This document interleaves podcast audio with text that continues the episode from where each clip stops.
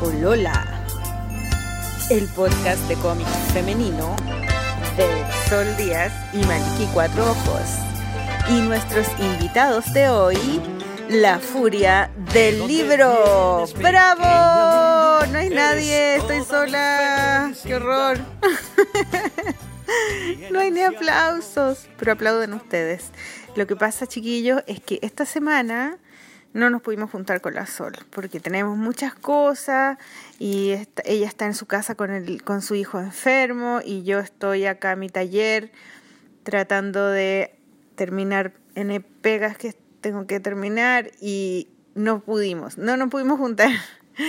Entre medio hubo un feriado, eh, no, no, fue imposible. Así es que eh, este programa va a estar va a ser solamente yo hablando que es una lata porque no, no suelo decir garabatos como la sol. Y, y es fome cuando es una persona pues lo entretenido es que seamos las dos conversando así que sol no sin ti no es lo mismo no no pasa nada. Y además que siempre estoy si estoy sola estoy con un invitado. Y, y entonces como que molesto al invitado y echo tallas, pero ahora no tengo a quién molestar. Y es raro, es como, es como muy raro estar sola, que nadie me diga nada, que yo no pueda molestar a nadie. Quiero molestar a alguien. bueno, yo eh, entrevisté, les voy a contar cómo es este capítulo, porque el día que mm, entrevistamos a Gustavo Sala, lo entrevistamos en un café que se llama Café Doméstico y que está en Las Tarria, en Las Tarria cerquita del GAM, como en la entradita de Providencia, de la Alameda, perdón. Y, em, y ese mismo día nos fuimos todos al... No, después llegó la Plasti, llegó la... Llegó la... ¿Quién llegó? Llegaron amigas, la Margarita Valdés con otra amiga, que no me acuerdo cómo se llama y echamos la talla, qué sé yo, y después nos fuimos a, eh, a La Furia, porque el Gustavo Sala tenía un stand. Y eh, me quedé en ese stand y empecé a entrevistar gente. Y mm, la Sol tenía que irse, así que lo hice sola, yo entrevisté y después al día siguiente volví a entrevistar a algunas personas que me quedaban, que me quedaron como pendientes, porque el día anterior se me acabó la batería y tuve que tenía que, irme muy rápido. Entonces les voy a les voy a nombrar a la gente que entrevisté eh, para que ustedes más o menos sepan quiénes son. Eh, hice 15, bueno, 14 entrevistas, en realidad hice 15, pero una no se grabó porque se me acabó la batería y no se grabó. Y, y no le dije a la persona que entrevisté en ese momento porque me dio vergüenza, porque la entrevista había sido bacán. Y, y bueno, no la perdí porque porque te perdí, porque pierdo las entrevistas cuando no tengo batería. Me ha pasado, me pasó, nos pasó con la con la Catalina eh, de Catalonia, la Catalina Infante, perdimos todo el capítulo porque se me acabó la batería, tuvimos que grabarlo de nuevo. y el día que estuvimos con Gustavo Sala estuvimos a punto, a punto de perderlo porque la batería se me acabó justo cuando yo la, le, dije, le hice ok y le iba a poner el nombre, ahí se me, se me apagó. Pero se alcanzó a grabar porque puse ok. Así es que fue un cuevazo así mm, increíble.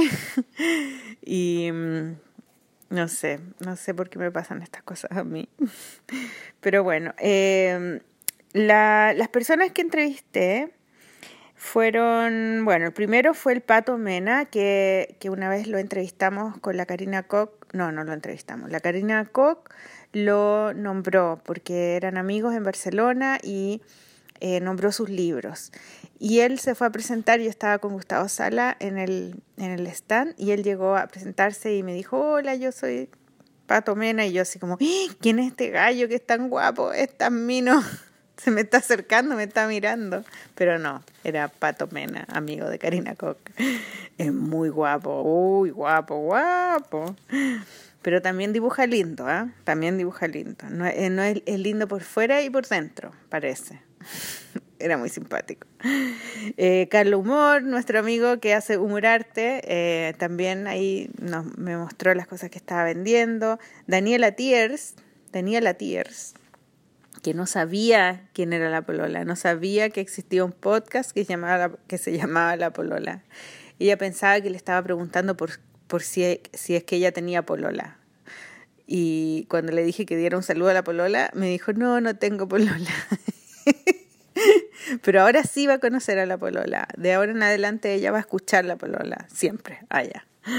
Eh, la Vero Rodríguez, nuestra amiga Vero Rodríguez, que de Editorial Anfibia, eh, nos, explicó cómo era su, su proyecto de su emprendimiento familiar artístico del taller Holanda, donde hacen talleres, donde ahí está su editorial, la editorial Anfibia, el canal Anfibia, donde hacen podcast. Y también estaba al lado de ella el Carlos Anduesa, que eh, era el ex mesa gráfica, que entrevistaba a muchos dibujantes chilenos y extranjeros, y también tiene un podcast que se llama Mystery Box en Canal Anfibia y me dio mucha risa porque Carlos Anduesa estaba muy tímido y tenía mucha vergüenza que yo lo entrevistara y me decía, ¿por qué me entrevistas si yo no tengo nada que decir? Y me dio mucha risa porque el Carlos es súper histriónico y habla fuerte y entrevista a la gente y es muy como bueno para hablar en pantalla, ¿no? Pero en, persona como que se achuncha y, y, y, nada, tenía cosas súper interesantes que hablar, un proyecto nuevo, y fue bacán hablar con él. Y estaba también, ¿quién más estaba? Ah, ya, la Marley, la Marley, la Marley, la Marlicet Ramos, que ella es una ex alumna y es una dibujante y diseñadora muy, muy buena, que es, que es venezolana. Eh, y ahora ella dice que es venezolana, es chilena porque lleva muchos años en Chile y ella uh, muestra los libros que, está, que estaba publicando, que Los Mamarrachitos, que es una, es una trilogía de cuentos para niños que hizo con eh, otros eh, escritores. Ella los ilustró. Y también estaba, estaba vendiendo su fanzine, que se llamaba La Primera Vez que. Y es, es, una, es, es un fanzine que hizo de, del, del desafío Inktober, que a lo mejor ustedes han hecho varias veces que es eh, ese desafío que es como mundial, no sé quién lo inventó, algo lo han inventado, donde uno hace un dibujo cada día en octubre y lo sube a las redes. Y ella los, los, los eh, juntó todos los que hizo este año en un librito y era eh, todos los días era el día el primer día que, que hice algo, ¿no? Era muy bueno. Eh, la Caro Celis, que es una dibujante, diseñadora, ilustradora eh, muy bonito su trabajo, estaba con Balloon Ediciones. Y Garbo, nuestro amigo Garbo, que estaba vendiendo un vinilo bacán, súper lindo de La Vía Tranquila.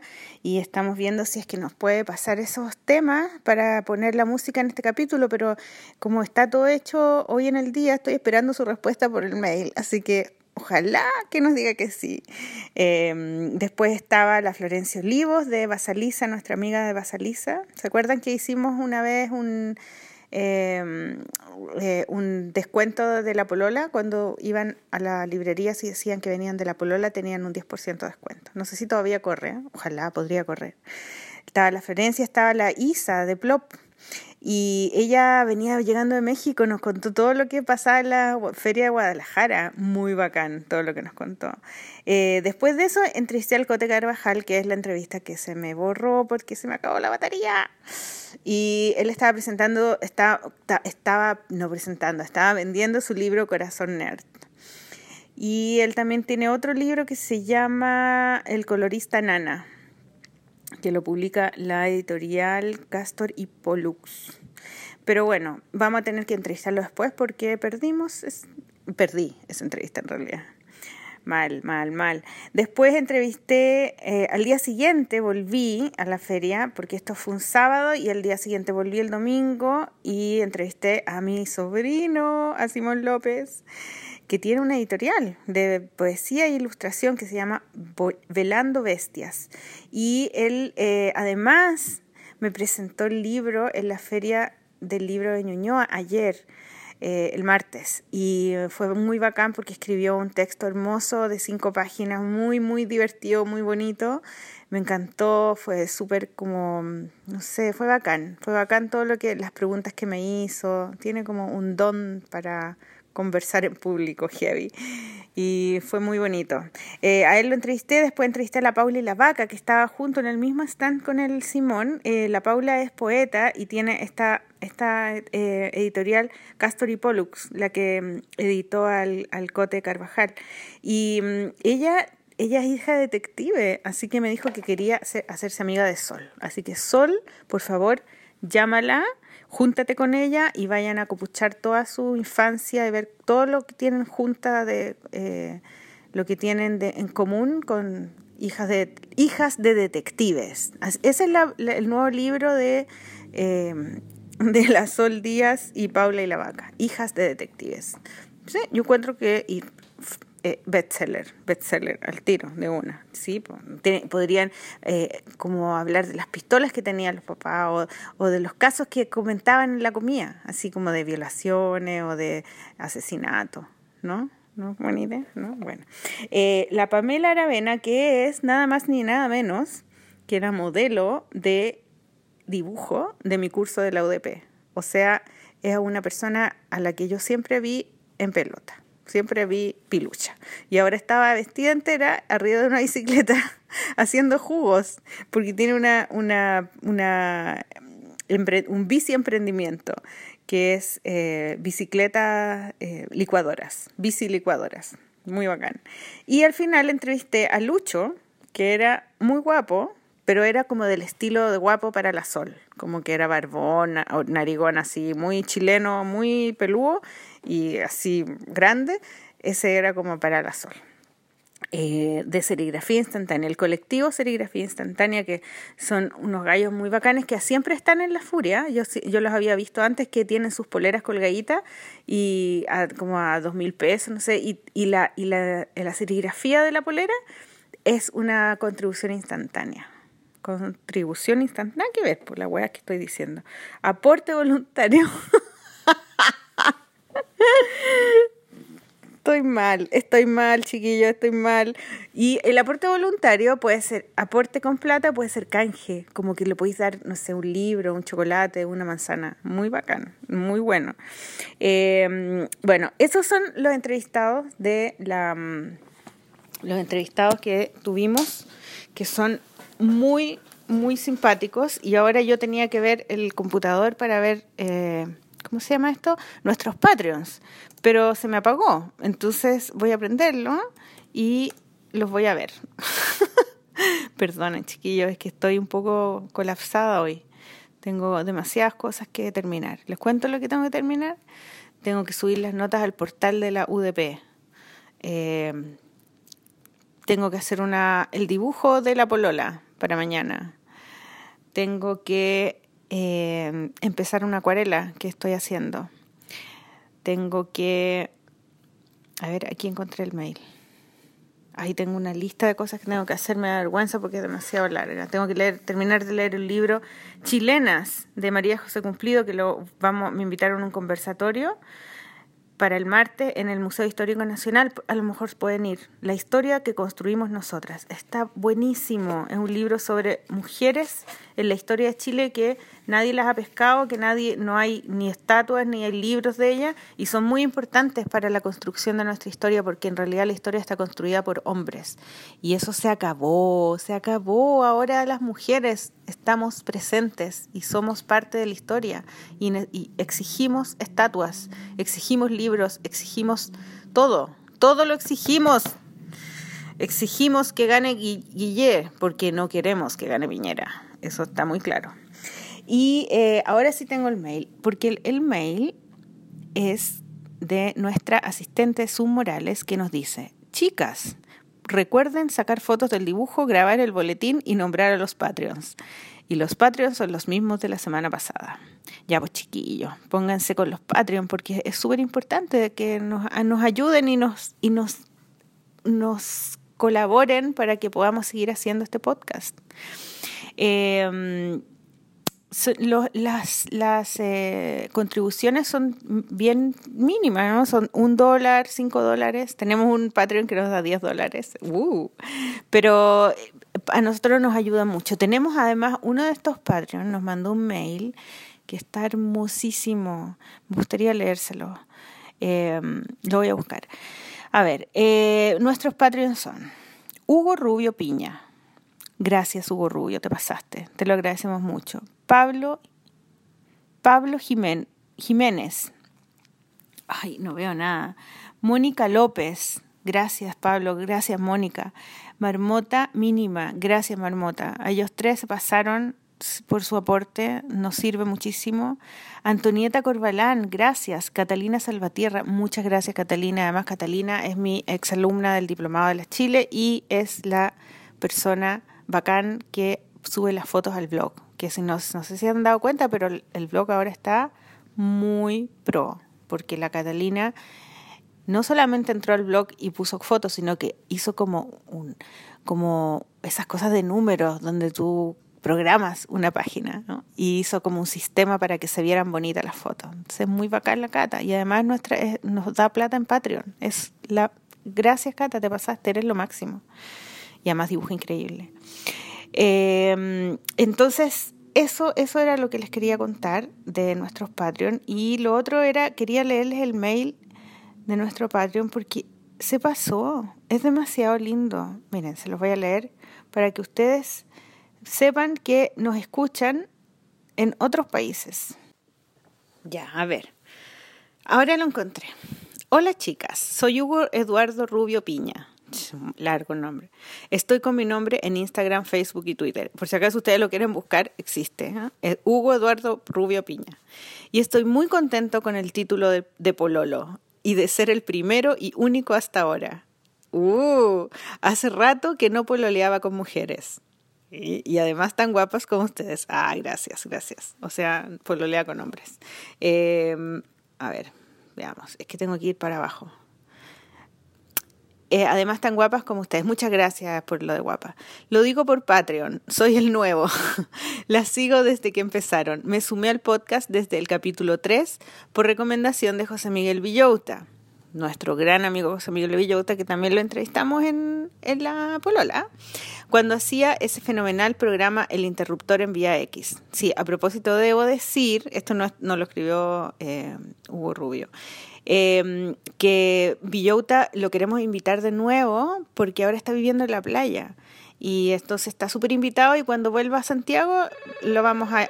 Perdón, este es un teléfono que es de, del negocio, de abajo, hay que ver. Eh, ya, entonces lo le recomendó José Miguel Villauta.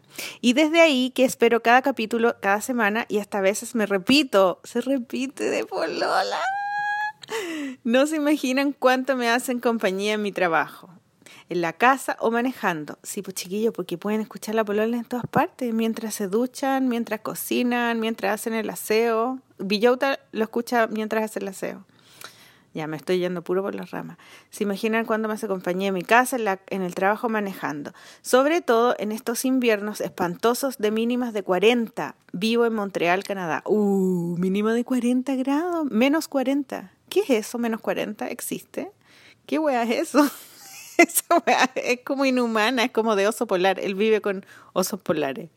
Weón, qué heavy, es demasiado frío, paloyo. Lo que me mueve para aportar en su fantástico proyecto es porque ustedes son una inspiración para muchos artistas y gente común como yo. Ay, gracias. Eso para nosotros es lo máximo. He conocido el ambiente del cómic en Chile y en el mundo por ustedes, con las recomendaciones de libros, y, los, y he comprado algunos, aunque los libros chilenos es más difícil para mí por el envío. ¿Se cachan eso, no? Que es muy bacán que gente de otros países se puede sentir cerca de Chile, pero además puede conocer el cómic, los libros que hay y comprarlos por internet y leerlos. O sea, es como que hay una energía que fluye. Nos sentimos como una maquinita. Me sumé a su Patreon porque siento que uno puede y debe aportar a los proyectos que le hacen sentido, como este podcast que habla del feminismo, algo fundamental para la sociedad actual, y así formar personas con conciencia en el futuro. La creatividad, algo tan poco valorado por la sociedad actual, y el arte, que es desafortunadamente tan dejada de lado en nuestro país. Qué bueno el comentario, el arte, la creatividad y el feminismo. Sí, pues nosotras promovemos esas tres cosas, siempre. Arte, creatividad y feminismo. Eh, tan inspiradoras son que hace un tiempo empecé con un proyecto de retablos. Mira, lo inspiramos a hacer retablos y las escucho también cuando estoy en mi pequeño taller. Estoy armando unos retablos de Valparaíso y pretendo hacer un cerro con calles iluminarias. Están más o menos en una escala de 1 a 48 y me queda mucho por hacer. Pero se avanza de a poquito y, por qué no me, y porque, no, porque no me queda mucho tiempo después del trabajo y lo que me lleva más tiempo es hacer las puertas y ventanas en palitos de maqueta, además del secado de la pintura. Aquí les dejo unas fotos que la mando con mucho pudor pero con el objetivo claro de mejorar y aprender. Chiquillos, es que yo cuando leí el mail, sin ver la foto, dije, ah, está haciendo unos retablos. Bueno, pero cuando vi la foto, me caí de poto, porque los retablos son increíbles, son increíbles. Son como ultra profesionales, como, como escenarios para películas de stop motion, de esa onda. Así es, son perfectos, son increíbles. La cagó. Así que vamos a subir la foto al blog, ¿ya? En fin, sigan tan aplicadas y chuchetas como siempre. Perdón, pero este capítulo no, no, no fue posible. No, yo no, a mí no me sale la chucha, me da vergüenza. Digo una chucha y me da, siento que me está mirando Dios. No sé. Soy como el hoyo. El hoyo es como que puedo decir, pero lo demás no. Soy un enorme fan de su trabajo y espero por y espero poder conocerlas cuando vaya de nuevo a Chile en agosto del próximo año. Uy, ¿tendrá seguir a la polola en agosto del próximo año? Chan, chan, chan, chan. Un abrazo enorme. Postdata. Muy, esta postdata es muy importante. No voten por Piñera y tres siglos de exclamación. Bravo, muy bien. Qué bueno el mail. Te pasaste. Es que demasiado. No, es que demasiado. Demasiado bacán. Eh, Hugo Rubio Piña, te damos las gracias por tu aporte de Patreon y además por inspirarnos a querer seguir haciendo el podcast porque como en comentarios como los tuyos es que nosotras nos da ganas de seguir, porque ya ven que es difícil hacerlo, a veces no nos podemos ni juntar, estamos siempre como ay, agarrándonos así como de las murallas de repente porque no tenemos tiempo y, y al final siempre lo terminamos haciendo y sale. El otro, el otro anuncio que necesitaba darle, bueno, aparte de el libro de María José Cumplido, Chilenas, que voy a estar hablando sobre el libro en un conversatorio en el, el martes en el Museo Histórico Nacional, creo que es a las 7, creo. Y mm, aparte de eso, em, este sábado es eh, Ilustrarcos y nos habían invitado a Ilustrarcos, eh, la Polola, para grabar, pero eh, yo no puedo ir porque es el es, es la fiesta de, es el paseo de curso de mi hija Lupita. Y entonces no voy a poder. Así es que me da mucha pena que no podamos hacerlo, pero mira, nosotras siempre hacemos todo lo que podemos, pero lo que no podemos, no. Así es que, pero por favor vayan porque ilustrar cosas es la raja, es lo máximo. Es una feria de ilustración muy bonita con muchos eh, autores, e ilustradores independientes y, hay cosas hermosas, pero lleven catch, lleven plata, porque ahí uno gasta plata en comprarse los fanzines, en comprarse los pósteres, en comprarse las stickers, las chapitas, todo vale un poquito, entonces hay que, hay que comprarlas, así que lleven, lleven catch. Y mm, lleven catch, lleven efectivo. que soy ridícula, perdónenme, es que me tengo que auto molestar como estoy tan solita.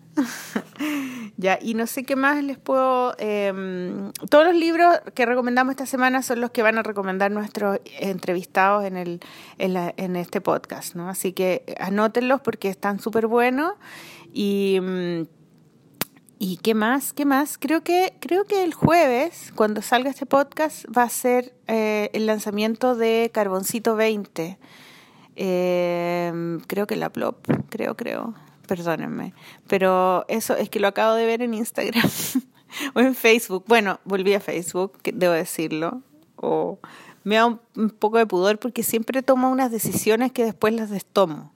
O sea, hago una cosa, estoy un tiempo, bueno, harto tiempo igual, ah, un año, dos años, y después vuelvo.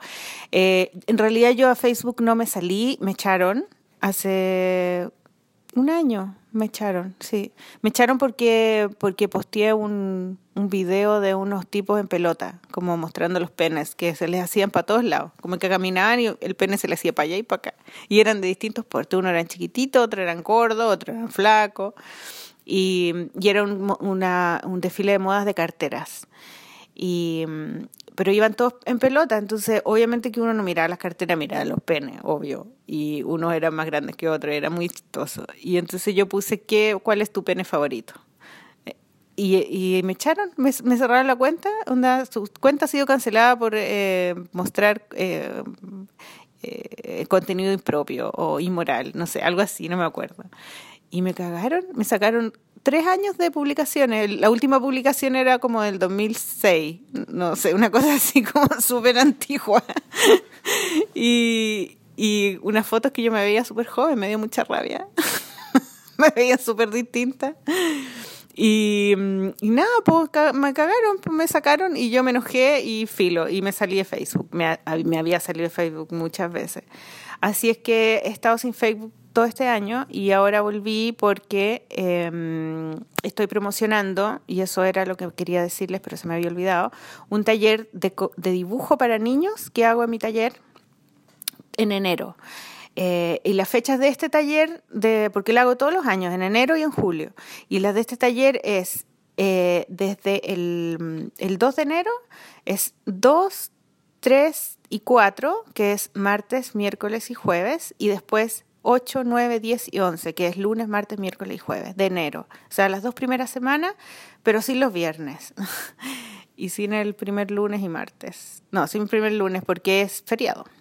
Y es un taller súper entretenido que hacemos eh, fanzines, cómics, hacemos cartas con personajes, hacemos eh, stickers, eh, imanes, hay un montón de cosas, pasaportes, carnet de identidad, cualquier, se nos ocurren cosas. En realidad, generalmente no repetimos los proyectos del año anterior porque se, nos, nos, gusta que se nos, eh, se nos ocurran cosas. Tengo una ayudante, por, por eso digo nos, que es mi sobrina. Tengo puros sobrinos bacanes mi sobrina Amanda López Trujillo, que eh, ella es mi ayudante, va a ser mi ayudante por segundo año y, es muy bacán tener ayudante porque cuando les digo que trabajar con niños es súper difícil, porque los niños son, son como, ay, los niños son bacanes, son bacanes, pero representan como todo el, eh, como el, la humanidad, digamos, ¿no? Entonces, tú tienes un grupo de niños de 10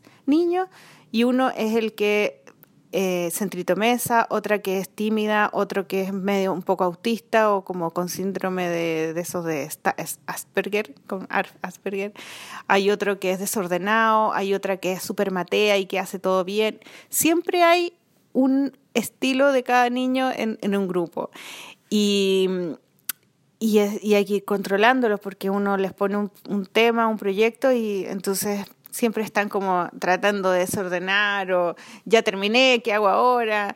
Y como que no son como los adultos, que los adultos tienen como sentido común y, respetan al otro y no sé, pues, son vergonzosos. Los niños no, son no tienen filtro y, y, dicen si algo no les gusta, ay, qué fome, tía, no me gusta, me carga, me carga esta idea que usted me dio.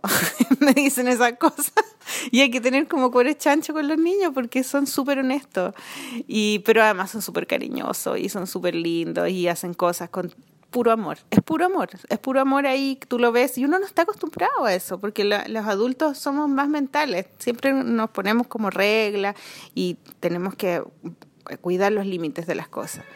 Y los niños no, no cuidan los límites en absoluto porque nosotros se los ponemos. Entonces es súper heavy y, entendí que tenía que tener un asistente, así que la manda mi asistente. Si quieren eh, inscribir a sus hijos, tengo toda la información en la página web marcelatrujillo.cl y me pueden escribir a mi mail marcelamaliki.gmail.com y ahí les explico bien de qué se trata. Está en Facebook ahora el, el flyer, tengo un flyer en Instagram, tengo otro en Twitter. Eh, y bueno, quiero que se inscriban para tener alumnos este año y, y para ir a comprar los materiales porque me encanta ir a comprar los materiales. Voy a Makes a comprar todos los materiales. Me encanta. Encuentro que es lo máximo comprarse materiales. Y ahora que mi hija está más grande, eh, ya no les piden como esa lista como de materiales de arte, que era al principio, en primero básico, en, kinder te pedían como una lista gigante, así donde ya eh, tres cajitas de eh, plasticina, una caja de crayones, y yo iba feliz a comprar esos materiales. Ahora ya les piden como nada, súper poco. Y cuando voy a comprar los materiales del taller me encanta, es como que soy feliz, feliz, feliz, feliz, voy con un carrito metiendo un montón de lápices y de, y de eh, marcadores y, ay, stickers. creo que es uno de mis días más felices del año cuando voy a comprar los materiales para el taller de niños. Así que eh, escríbanme y ahí pueden hacer las... Eh, todavía quedan cupos, son 10 cupos en total. Así es que... Mm, eso, eso era mi... Aprovechando que estoy sola y que nadie me dice que no, doy mi aviso y cómo no, obviamente que me sirve. y qué más, quiero mandarle un saludo a mi colega Sol Díaz que está en su casa y en especial al Rafa que está enfermito, pobrecito, y que ojalá se mejore y que... Mm, no sé, pues, ¿qué más decirles, chiquillos? Que gracias por escuchar la polola, gracias a nuestros Patreons, gracias a todos nuestros eh, entrevistados de La Furia, a todos los dibujantes y editores independientes, gracias por hacer este trabajo y por estar siempre creando y por creer que hay público que pueda consumir lo que ustedes hacen y lo que nosotros hacemos. Eh, es muy importante que este este como gremio de dibujantes y de editores sea, se afiate y, y sea colaborador y, y, haya respeto y reconocimiento entre, entre, nosotros.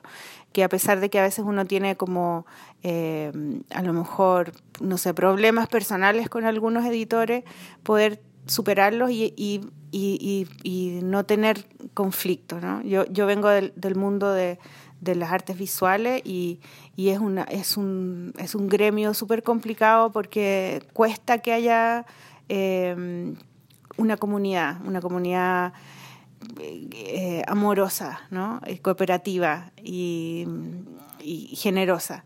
Y, y, el, y, yo creo que el mundo de la ilustración y el cómic es una, es una comunidad mucho más generosa y mucho más em, abierta y, y colaborativa. Entonces me encanta. Yo encuentro que eso es muy bacán y, y, una de las razones por la que nosotras nos gusta ir a la feria y hacer entrevistas, como fuimos al Sacapuntas, por ejemplo, eh, es, eh, es eso, es sentir que es una comunidad que, que funciona, que hay una energía positiva, ¿cachai? Que nos une. Y, y eso hace que seamos más fuertes, porque es súper difícil vivir del arte, es súper difícil vivir de, de esto en, esta sociedad tan eh, consumida por el consumismo, a propósito que estamos en, en, Navidad y que están todos vueltos locos comprando los malls y eso. Eh, a propósito, todavía no he ido a comprar los regalos del amigo secreto que me tocaron. Pero, ¿cachai? Que es difícil, pues, o sea, no, es, es como, es como un triple trabajo. ¿No? Es como el hacer un trabajo bien, para las mujeres hacerlo mejor porque somos mujeres, para que nos pesquen, y para todos que sea un trabajo que, que sea viable comercialmente, o sea, que lo podamos vender y que haya gente que lo pueda comprar. Entonces es importante ir a estas ferias y poder comprar las cosas que venden los editores, los, los autores y los editores. Y, eh, y bueno, en esta Navidad quizás también un aviso de que, que compren libros de cómic, chileno, ¿no? En las ferias, el fanzine y libros independientes y en las librerías, libros de las editoriales más grandes. Y, mm, y que pueden regalarlo como regalo de Navidad es súper bueno. Así es que mm, ahora estuve recién con el Seba y la Vaca y con... Em, eh, ay, ay, me van a retar porque no me acuerdo los nombres. Eh, bueno, estuve en la librería Catalonia firmando libros para que esas firmas que hacen para Navidad. ¿no? Y es importante que la gente compre libros para la Navidad. Es súper buena idea. Creo que es uno de los mejores regalos porque a todos les gusta. Y mm, ¿qué más? Eh, eso, voy a esperar a ver qué me dice Garbo, si es que me da el pase para que pongamos las músicas de su vinilo, La vida tranquila, que deben ser la raja, la raja. Y, eh, y otra cosa que les quería contar. Bueno, no, nada más. Creo que eso era todo. Ahora tengo que mandar esto. Estoy súper atrasada, me quiero matar. Ya, eh, los quiero mucho y saludos a la Sol. Ojalá les guste el capítulo y nos vemos la próxima semana eh, especial de Navidad. Ah, no, la estoy inventando, no tengo idea. Chao chiquillos, los quiero mucho. Con la Sol también, la Sol también los quiere mucho a todos. Chao. Bueno, estamos acá, estoy acá en eh, La Furia del Libro y me acabo de encontrar con una persona que que hablamos de él en el podcast.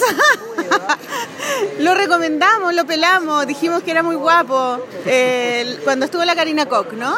Así es que eh, se me acercó y me dijo, oye, te quería conocer porque eres tan linda. No, mentira.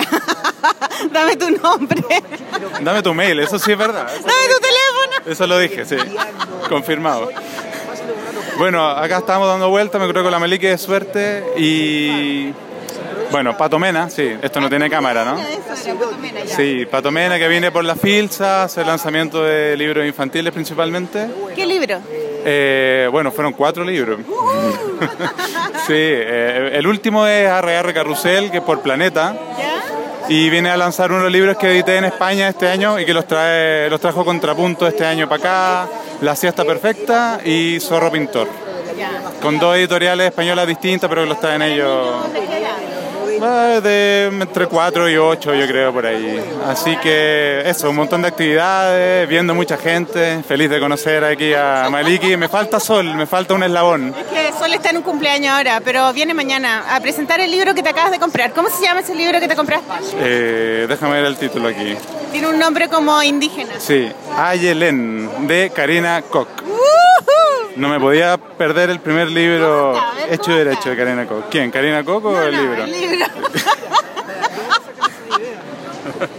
El libro está extraordinario. Está... Yo tenía muchas ganas de ver un libro íntegro de Karina, porque ella como que con todo el talento que tiene nunca se había atrevido a lanzarse, cosa que le venimos los amigos insistiendo hace mucho tiempo, y la verdad es que el libro demuestra que, que es el camino que ella tiene que tomar. La Karina trabaja con trabaja eh, manual todo, ¿no? Como con lápiz y todo. ¿Cómo es, es- es la, ca- la, mm, la ilustración eh, de niños, de libros de niños en, en, en España? ¿Hay mucho digital o hay más digital o manual?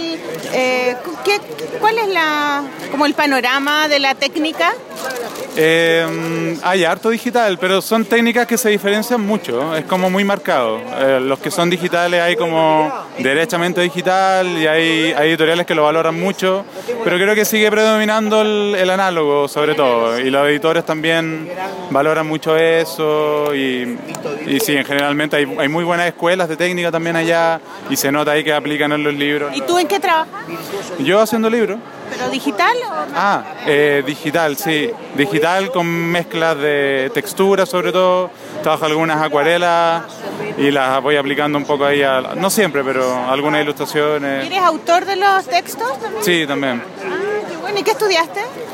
Eh, hace muchos años estudié publicidad y trabajé ahí haciendo texto hasta que la típica historia que te cabreáis de eso y me gustaba dibujar de chico, decidí retomarlo y mezclarlo con la escritura y por suerte hasta ahora va, va bien, va andando. Ya, bacán. ¿Y cuánto, o sea, te, te vuelves a Barcelona? ¿Estás viviendo allá? ¿Te vas a quedar a vivir allá? Estoy viviendo ya, sí, hace cuatro años. Fui, estudiamos con la Karina, nos conocimos allá y desde ahí que me quedé y un poco sobreviviendo, no muy distinto a la vida de los ilustradores acá. Sí, y, pero bueno, mi, mi técnica es hacer creer en Chile que allá me va bien y allá que en Chile me va bien. Entonces, los tengo los dos lados equilibrados. Oye, que te vaya súper bien. ¿Y cómo has encontrado la feria, la furia? Ahí da, una vuelta que larga, ¿no? Sí, sí, primera vez que vengo y no, bacán, bacán. O sea, me parece que está chiquitita pero muy concentrada, con cosas muy diversas, muy buenas y, y me llevo hartas cosas, o sea, muy entusiasmado. Sí, pues allá está la parte seria, como me dijeron de allá, y aquí están los monos.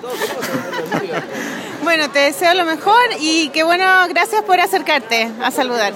No, uno de mis sueños aparecer un poquito en la polola o en el medio que salga, porque estoy, soy de aquellos que trabaja escuchando a la polola y creo que gracias a esto he logrado conservar mi acento chileno, creo yo, sin caer en el zamorano, lo que es una lucha diaria. Así que gracias. Con los garabatos. Con los garabatos, mantengo el acento. Así que. ¿Cuál es tu garabato favorito en España? En España. ¿O el que te dicen más? A mí.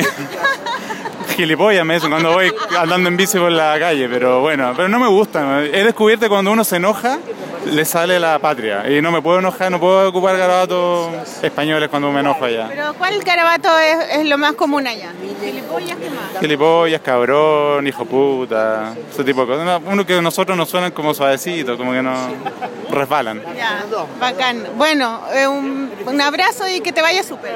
Igualmente, un abrazo a la sol a la distancia. Chao. Carlos Humor. Y Carlos, cuéntanos, ¿qué tienes acá para vender en La Furia?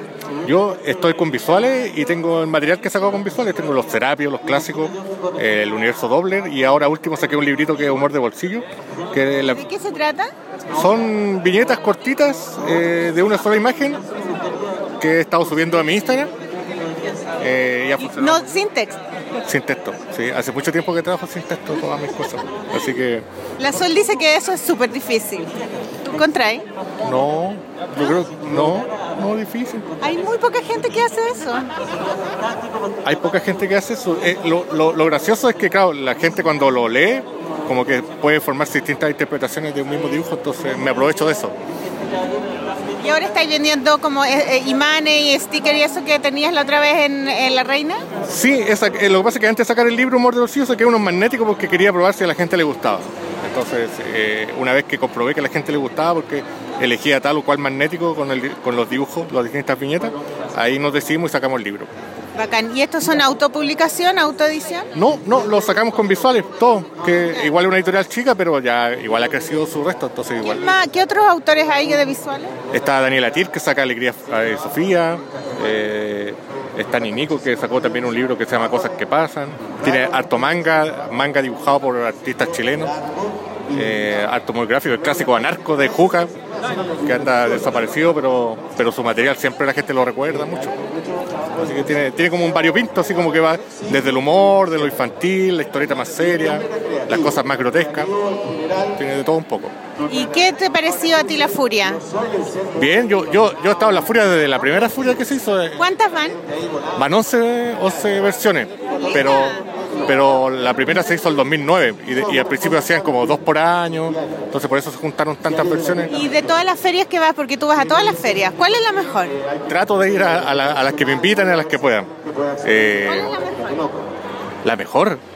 Para eh, ti, según tu punto de vista. La Plaza Brasil. Se, extraña la, feria de la Pero ya no existe, Ya no existe, pero era la mejor. ¿Pero cuál es la mejor ahora? Que ya no existe eso. Mira, en, temas de venta, eh, la Comic Con en temas de ventas. Se, vende mucho material, como que la gente va con la disposición de comprarlo todo. Entonces, le da lo mismo, así como que agarra, compra, compra, compra. Entonces uno igual queda contento. En temas de público, yo creo que la Furia es una de las buenas, eh, junto con la Filsa, pero la Filsa como los últimos días. Pero como te decía, en temas de venta, que uno se, se da contento y como que se da con los bolsos vacíos, es la Comic Con. Bueno, ¿algún saludo, alguna alguna noticia que quieras decir aprovechando que está ahí al aire ahora?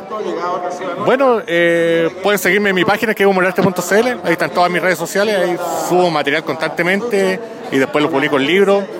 Saludo a todos los que compran y leen historietas, que sigan haciéndolo porque igual hay, un resurgimiento que, va, va muy de la mano que la gente siga comprando y se siga interesando, así que si lo siguen haciendo nosotros vamos a seguir subsistiendo y, y produciendo más y mejor material, que de eso se trata.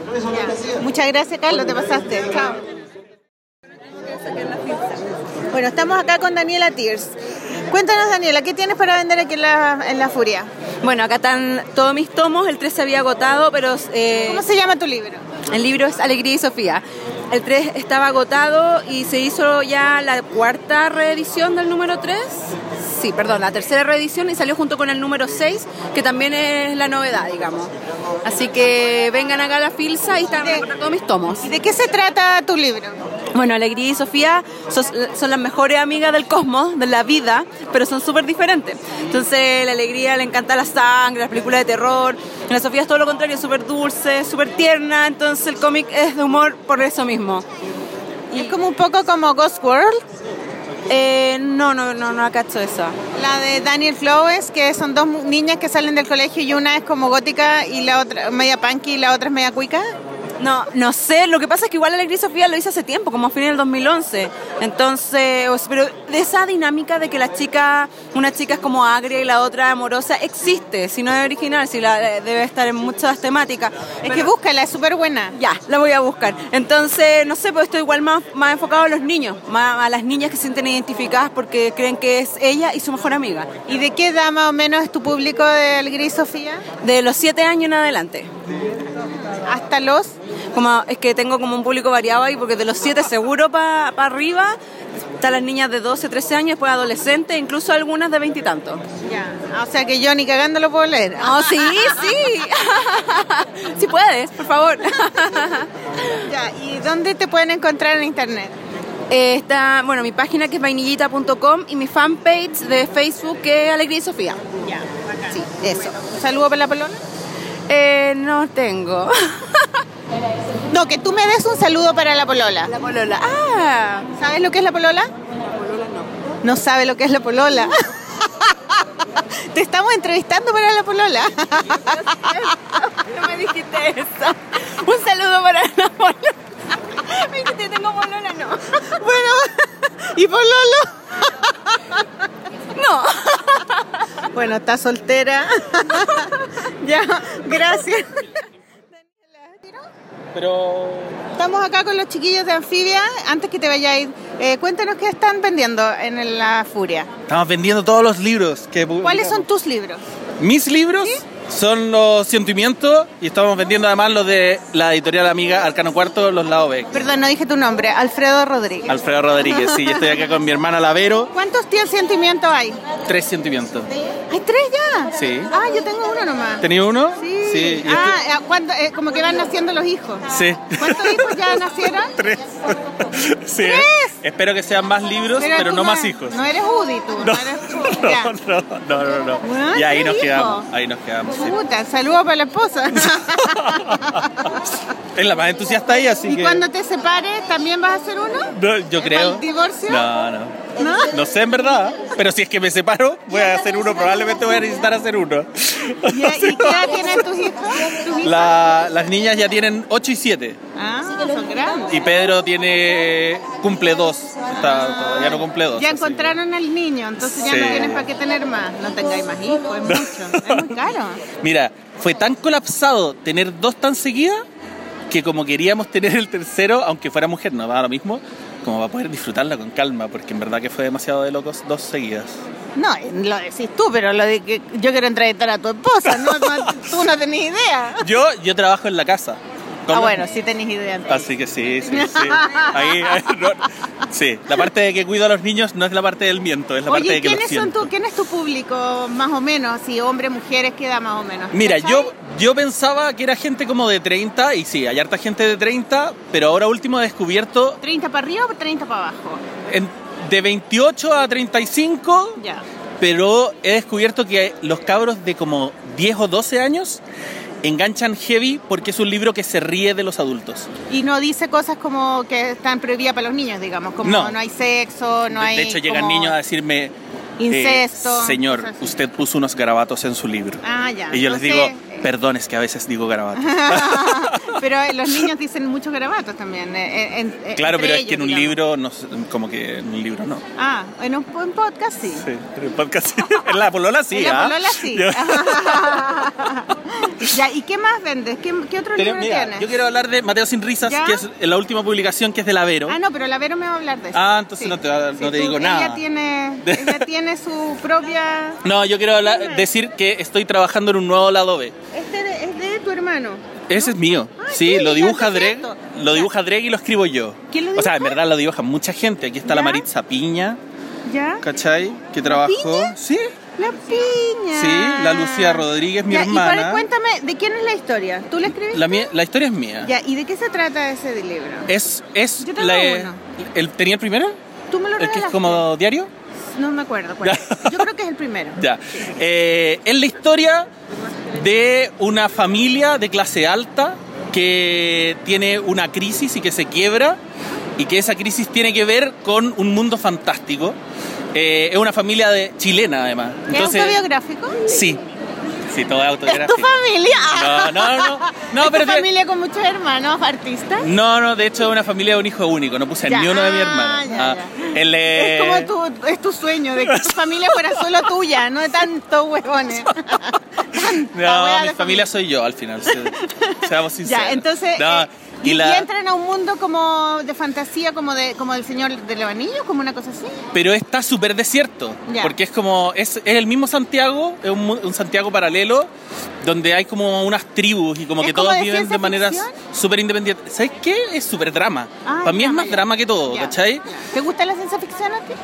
Me gusta, la, me gusta la ciencia ficción cuando está anclada en el drama. Como que a mí no me motiva la fantasía si no está anclada en el drama, no me Es motiva. bueno el drama, como- a mí me drama encanta. Es lo máximo. Y como que en sentimiento abordo el drama demasiado desde el humor. Entonces como que yo quería... drama, claro. no- claro, como que el drama está disfrazado de chistoso. Para mí son todos mis, mis traumas como papá hechos chistes. Claro. ¿Cachai? Entonces acá como que me doy más permiso de explorar el drama disfrazado de fantasía. Ya. ¿Cachai? Y, y es muy la historia de un cabro del barrio alto que tiene que descubrir que existe un mundo alrededor suyo. Que tiene algo, que, que hay un mundo debajo de Plaza Italia. Exacto, ¿sí? Una cosa así. Sí, tal cual, ¿cachai? Es bueno porque es una realidad chilena súper heavy. Es que es- yo vengo de un mundo súper burbuja, ¿cachai? Entonces como que en algún momento fue como... Fue como... Fue como tranquilizador descubrir otro mundo, Claro. ¿cachai? Te sentís más parte del, del universo y no tan como Sí, eh, yo- separado del universo. Sí, sí, yo Claro. estuve como en un colegio así como súper hiper Sí, conservador la y otra como vez hablaba con el Diego Cumplido, ¿lo conocía el Diego? Ya, no, Que no lo cacho. pues, era como de, de ese colegio de hombres pitucos. ¿Cómo se Sí, como ese? lleno como de normas y de reglas y de Sí. weás, ¿cachai? Entonces es como Y- y cuando los uno sale de ahí, tienen que ver con eso también. cuando uno claro. sale de ahí, al principio choca porque en el fondo tení un mundo armado en función a un discurso y se rompe el discurso, pues, ¿cachai? Mm. Que hay un poco en pelota. y que hay en pelota, Claro. pero cuando cuando vais como viviendo esas otras realidades y esas otras posibilidades, puta, es demasiado liberador. Entonces como que hablo un poco de eso en el lado. Mm. Qué ¿cachai? bacán, qué bueno, me gustó Sí. la... ¿Y por qué dibujan varios dibujantes? Porque de, de partida es fantástico, es algo que yo con mi... Yo soy... Sentimiento es un guionista tratando de dibujar, ¿cachai? Así como es súper básico el dibujo y tiene una escala al lado B que yo no puedo dibujarla, ¿cachai? Y, y el proyecto, como que el dibujante principal es, es Dreg, que es como el loco que armó visualmente cómo se veía este mundo fantástico y dibuja criaturas. ¿Quién es y- él? El Dan Rodríguez. Ah. Es un gallo que trabaja mucho con Ferre y que hemos hecho muy buenas migas así como pa, de partners trabajando juntos en, en lado B. Y a mí me interesaba las distintas voces porque al final cada libro lado B son como varias historias que se, se van entrelazando pero tienen distinto tono. Entonces a mí me gustaba como el ejercicio de buscar un dibujante, un dibujante para esa historia. Es como co- no sé, pues como que al, al, mun- al mundo como del cómic así como más cuadrado, pensar en la Maritza Piña es como salirse de la lógica de llamar para un libro fantasía a la Maritza Piña, ¿cachai? Y es como, pero es que eso era una historia de amor de adolescente y como que yo conocí a la Maritza y fue como, ah, quiero a alguien que enganche con lo que se está contando. Y la Maritza, la Maritza, o sea, al tiro la entendí. Maritza hace libros ilustrados como para niños, ¿no? Sí, y también trabaja con el, el Observatorio del Acoso Callejero, con el OCAC. Ah, vale, ya. ¿cachai? ya. Y tiene como un rollo como de la, de la, de la mirada femenina muy potente, ¿cachai? Entonces, me, interesa, me interesan, yo siento que, independiente de que yo ponga la historia entre comillas, la voz la pone el que está dibujando. Y me interesa esa... mi- también por el discurso que tiene la OVE, ¿cachai? Como de salir a un mundo con muchas posibilidades. Me interesa que hayan hartas voces, ¿cachai? y las voces las ponen los dibujantes y ellos son los que están contando la historia, ¿cachai? Entonces, y por lo mismo, tiene historias que son en prosa, tiene historias que son en cómic, tiene historias que son eh, esta es como libro álbum, ¿cachai? Está contada a través de la ilustración con muy poco texto. Hay otra en que es pura ilustración, casi sin texto. Eh, hay otra que es texto ilustrado, ¿cachai? Son súper distintos unos de otros. Y tiene que ver con, con lo que yo siento que pide la historia. Hacer, darle un cuerpo a la historia según lo que la, misma historia pide. ¿Y el lado, el lado A, el lado B 1 y 2 son, es una historia que continúa o es una historia independiente una de otra? Son historias centradas en distintos personajes dentro de la misma familia. Ah, vale. Y son consecutivos, pero yo siento que no son continuados necesariamente. Como nos centramos en uno y después... O sea que alguien puede leer el 2 sin tener que leer el 1. Sí, pero yo encuentro que es mejor partir en orden porque son consecutivos. Entonces como que el primero se, se en el año 97, el segundo es como el año 2000, el tercero así, ¿cachai? ¿Cuántos hay? ¿Dos? Hay tres y tres. estamos trabajando en el cuarto. Ah, mira qué bacán. Pero se va a demorar, harto. Se va a demorar. bueno, te felicito porque está muy interesante. Yo la felicito por el- la polola, a mí me encanta, lo escucho. Eh, además que como que la escucho por tirones. Entonces Es dejo que, pase el capítulo Es imposible escucharlo de una, nadie tiene tiempo. Somos y después lo voy escuchando, entonces lo paso muy bien y me acompaña mucho. Bacán, la rasca. Ahora podéis ir a donde teníais que ir. Ya. Voy a entrevistar ahora a tu hermana. Seca. Chao, Otra chao, del Marcela. clan. Que te vaya bien. Otra del clan. Otra. Pero, sí. Hola. Pero cuéntanos qué, qué estás vendiendo tú acá en la en la Furia. Estoy con mi libro Me pasa a veces y estoy con mi último libro de Mateo sin risas. Cuéntanos de ese libro. Este es el último, ¿no? Sí, es el último. Ya, ¿qué es? ¿Un libro para niños o para adultos? Es para niños. Yo diría que es para adultos. ¿En serio? es para adultos. Ah. Sí, sí. Eh, partió como un blog de un personaje que creé.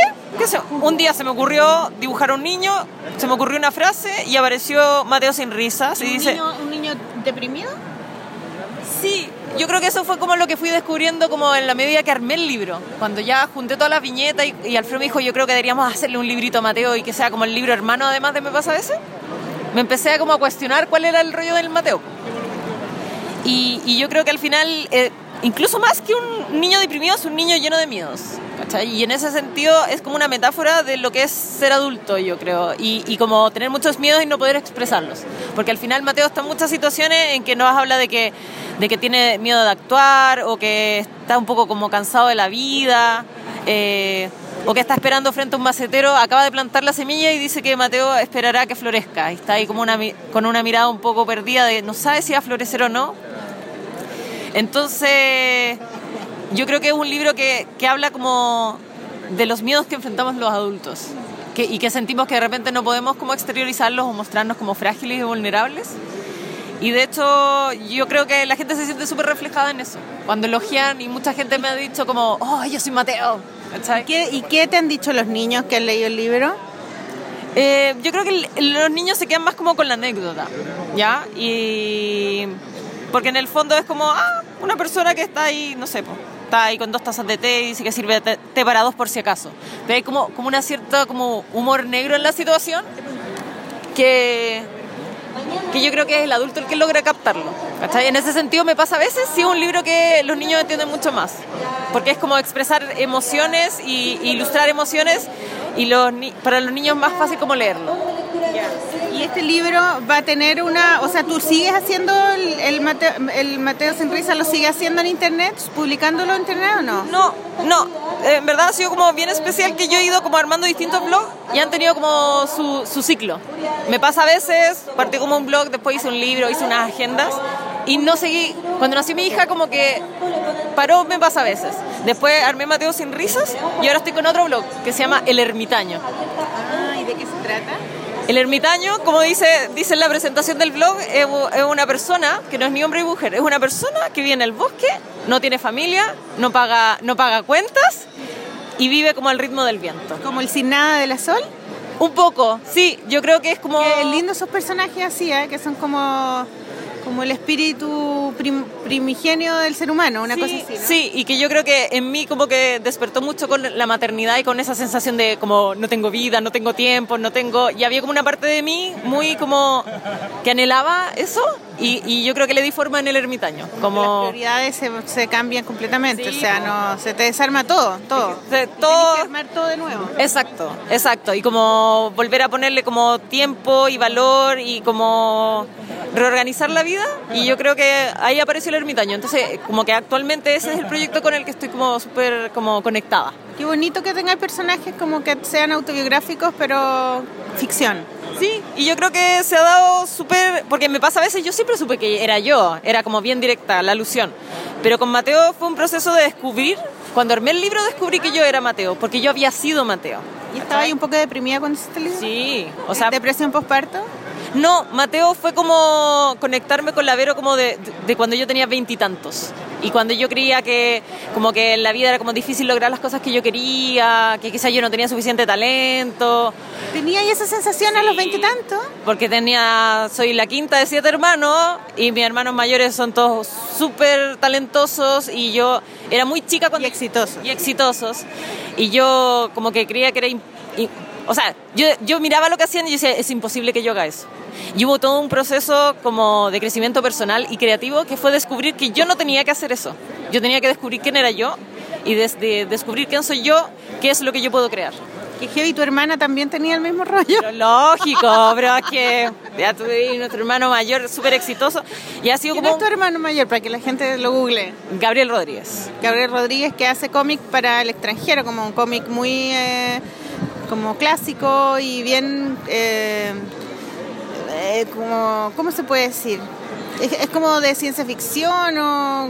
¿Cuáles son las historias que hace él? Ha podido trabajar en distintas historias, eh, No como llamas autorales, en las que, por ejemplo, en Locanquí, es que trabajó como el drama de una familia junto a Joe Hill, pero era como que se mezclaba este drama familiar como con cosas más fantásticas o Pero de magia. él era el dibujante.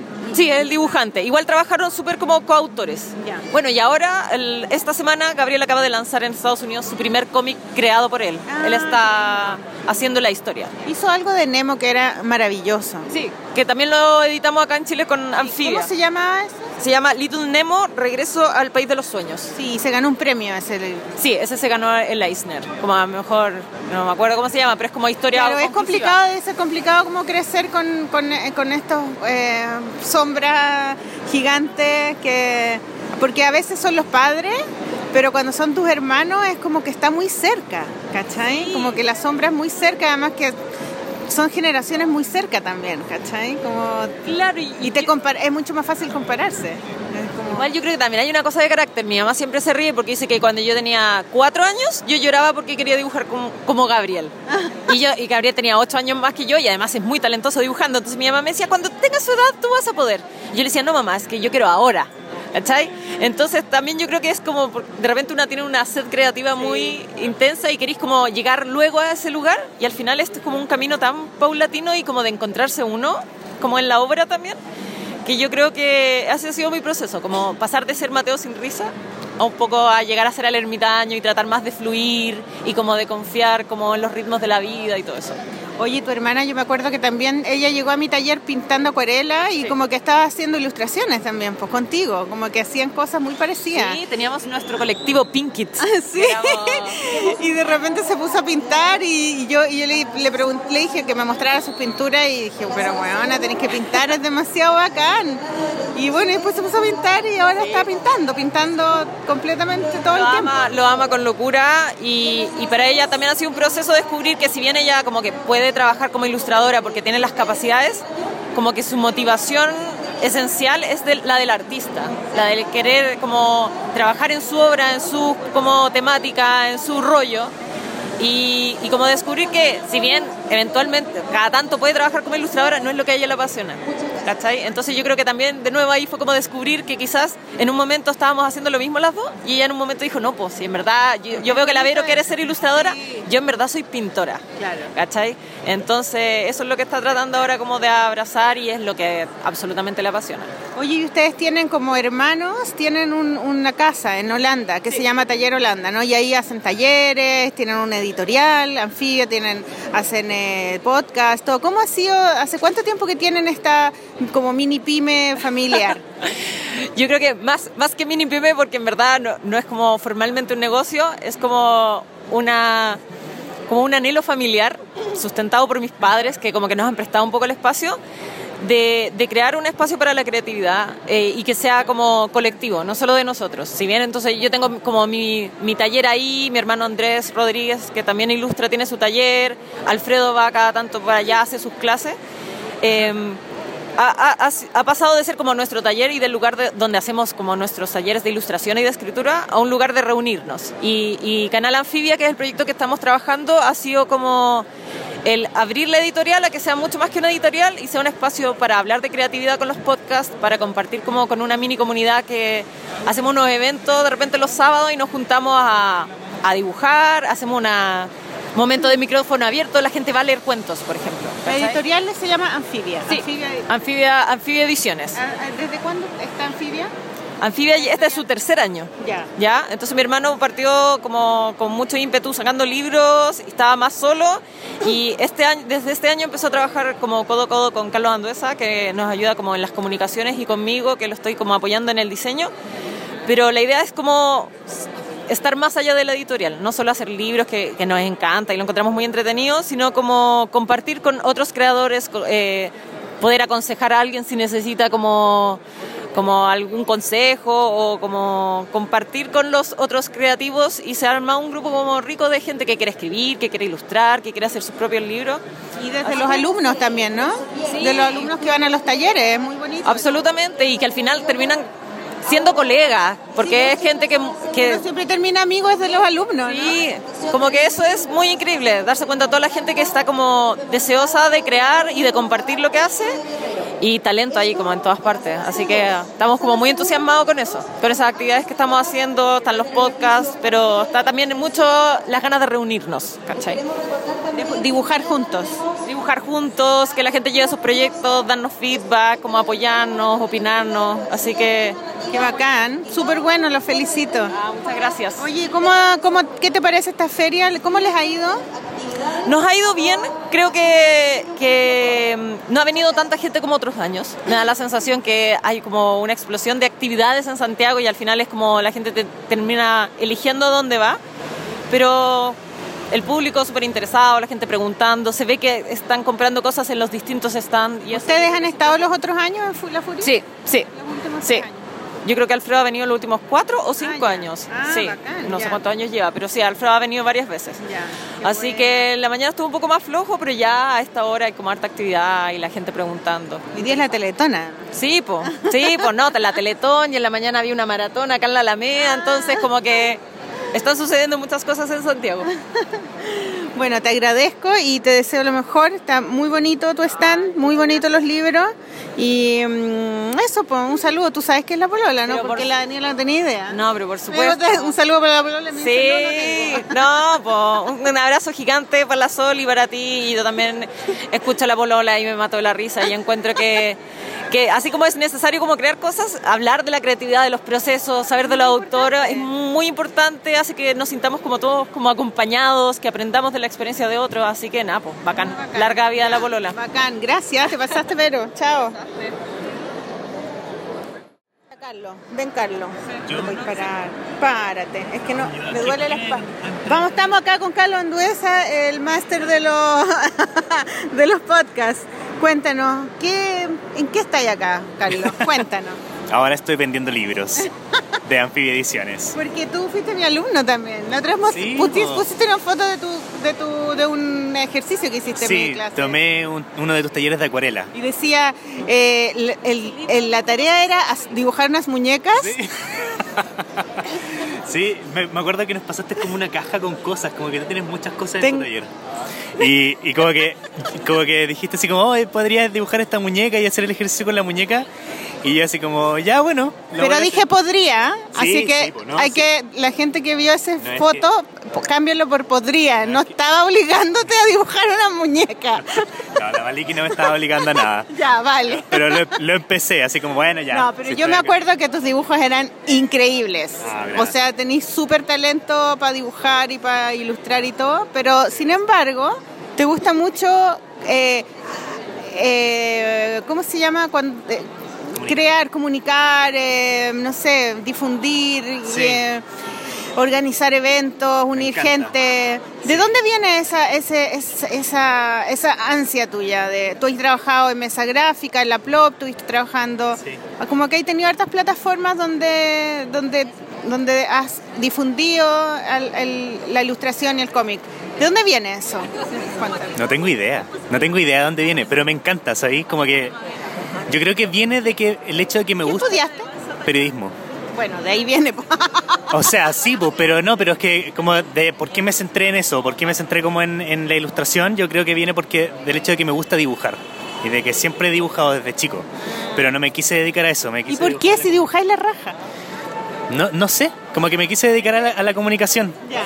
Y estudié periodismo y después como que fui cachando que se estaba dando como un movimiento de ilustración y de cómic en Chile que no se estaba cubriendo. Y fue como, a mí me gustaría que esto se cubriera. ¿Cuál fue lo primero que hiciste, la mesa gráfica? No, hice un proyecto en la universidad que se llamaba Aficción con un amigo. Y teníamos un podcast y teníamos un sitio web. En una época donde los podcasts no los conocía nadie. Sí, no, sí, de hecho se conocía, existía Podcaster. No sé si cacháis Podcaster. antiguo eso. Sí, pues como era como 2009, 2008, Sí, 2010. Súper antiguo. Yo no escuchaba podcast en esa época. No tenía idea que existían. No, yo, yo tampoco, yo caché el 2009 y empezamos a hacer un podcast el 2010. Ya. Y teníamos una página web de af- aficción y era como centrado en la ficción. Entonces como que, Suena como aflicción. sí, muchos nos decían eso. Sí, y claro, y como que ahí entrevistábamos a... eh, em- yo empecé como a entrevistar a artistas locales. Ya. Y uno de los primeros fue Gabriel Rodríguez. Y conocí a los Rodríguez y Alfredo escuchó, porque invité a Gabriel Rodríguez a un, al programa de, al podcast que estábamos haciendo en la radio de la Universidad de Chile. Y conocí a Gabriel y Alfredo Rodríguez escuchó ese podcast y dijo, ese es mi hermano. Y yo también hago un cómic. Así como trabajemos juntos. Y yo también hago un cómic y se llama Sentimiento y que lo estaba recién empezando y también lo Que era por entrevistamos. internet, ¿no? Lo subía, Sí, ¿cierto? sí. Y también lo entrevistamos y ahí fue como conocí a los Rodríguez y ahí me fui como metiendo en el mundo del cómic y la Y ilustración. después abriste, eh, fundaste, ¿no? Mesa gráfica, que Sí. era muy bueno eso, con el niño este que saca fotos, que Con estaba Camilo por acá, Mendoza. con el Camilo, sí. ¿Estaba acá?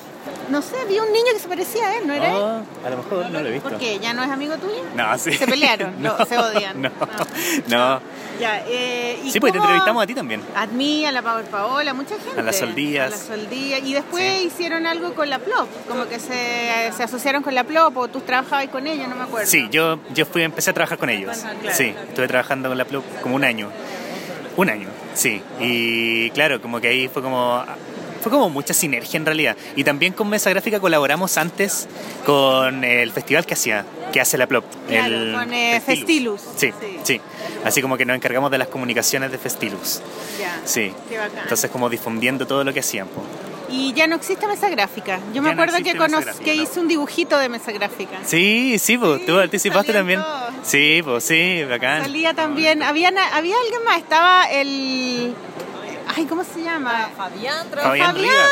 el Fabián, Sí, Fabián mi Rivas. peor alumno. tu peor alumno, ¿verdad? ¿Te acuerdas que así le decíamos? Sí, pues tu peor alumno, que era muy rebelde. Es que Fabián. no iba, no llevaba las tareas, y yo le decía, tú eres mi peor alumno y quedó como mi peor alumno. Ah, pues sí. Oye, pero mi peor alumno le ha ido la raja. Le ha ido la raja, está conquistando el mundo de la ilustración en Chile, de todos los medios. Se de gana todos los premios. Sí, se gana. Oh, ¿verdad, po? Y se agarra todos los, los pega, lo deben odiar todos los eh, ilust- ilustradores, ¿no? Porque todas las ilustraciones son de él. Sí, pues imagínate, está en el Mercurio, eh, La que pasa, la tercera, ganó el premio Colibrí a mejor álbum ilustrado infantil, Sí, por año la 2017. máxima. Bueno, saludos. para el peor Sí, alumno. y, y también eh, la- me gustaba mucho la historia de que su hermana es monja de claustro. También, sí, pues. Encuentro que él debería hacer esa historia y contar todo lo que pasa en ese claustro. Ya, ya se lo estás diciendo. ¿Tú fuiste a ese claustro a ver a la... a la No, no, no. ¿Alguien ha ido aquí de los amigos? Nadie. No, no la conocemos, no. Es que como que no, no sale, porque cuando sale, sale como por un día y está con la familia, pues, entonces no la ¿Y conocemos. tiene, ¿Y tiene hábito? Sí, pues, sí. Y es igual a Fabián, pero, pero con hábito. Sí. ¡Qué heavy! La otra, Oye, pero pregúntale por su nuevo podcast. No, Eh, no. A ver, eh, ¿desde cuándo que estás trabajando con Anfibia? ¿Hace como un año o dos años? No, desde hace dos años, yo creo, 2015. Ya. Porque Alfredo nos pidió En el con- taller Holanda. En Taller Holanda, sí. con, Al- hace dos años Alfredo nos pidió colaborar, colaborar con Anfibia a Camilo Mendoza y a mí como encargados de comunicación de los libros, de cada publicación. Y a partir de este año, 2017, en junio, empezamos Canal Anfibia, que es un medio de comunicación de la editorial. Y ahí tenemos sitio web, tenemos podcast, eh, podcasts en plural, eh, y redes sociales. Estábamos en todas las redes sociales. Fíjate, había otra niña que, se- que era mi alumna que se llamaba la, la. Rumi, Romy, Romy. Romy Run Run. Ay, sí, Sí, Romy Run Que también, él- también era de participaba en mesa gráfica, también fue tu alumna. dibujé y ¿O no? también fue mi alumna. Sí. Claro, ¿y quién más? Había otra niña, ¿quién era? Fernanda Di Girolamo. Verdea. Fernanda, sí, pero ella no dibuja, ella trabaja con artistas. Sí, Es como sí. ayudante de artistas. Claro, claro. Qué seca ella, ¿eh? qué Bueno, simpática. es sobrina de Beatrice Di Girolamo. Es loca, ¿eh? es loca, me encanta, me encanta su espíritu. Bueno, entonces estabas hablando de los podcasts que tienes con Anfibia. Sí, tenemos ¿Cuántos son los que haces tú? Yo ahora estoy así como en un break. Limbo. de- sí, sí. Y tenía uno que se llamaba Crea, Comparte Ahora. ¿Ya? Y que era así como distinto, entrevistábamos a distintos creativos. ¿Tenías uno que se llamaba La Caja Negra o algo así? El, el cajón... Mystery Box, pero ese, ese era personal. ¿Ya? Ese no era de Canal Anfibia. ¿Ya? Sí, ¿Y se acabó? ese- No, pero como que ya no subo tanto. Ya. Pero es como, sí, pero como que hablo de cualquier. Ya. de cualquier cosa. Oh, no esto es como la... tiene- Se te están pegando, por la wea, se te están pegando todos los garabatos. Eh, pero ese eh, no tiene, o sea, lo haces tú nomás en tu casa. Sí, sí, sí. Y eh, ahí acá hacemos podcast con, con los chiquillos de mm, Canal Anfibia. Eh, la Vero tiene uno que se llama Me pasa a veces. El Alfredo tiene otro que se llama Cuéntate una nueva, que es- está centrado como en las historias. La Vero está como más centrado en su trabajo de ilustración. Eh, ¿Lo estás preparando tú? pero Vero, no. eh, No nos vas a contar la primicia. Vamos a tener que descubrirlo con la Vero, le vamos a tener que preguntar a ella. Es que Está llorando, está llorando. es que me cuesta, como que de verdad que me da vergüenza, porque quiero hacer un libro. Ya. Quiero hacer un libro, quiero escribir e ilustrar un libro.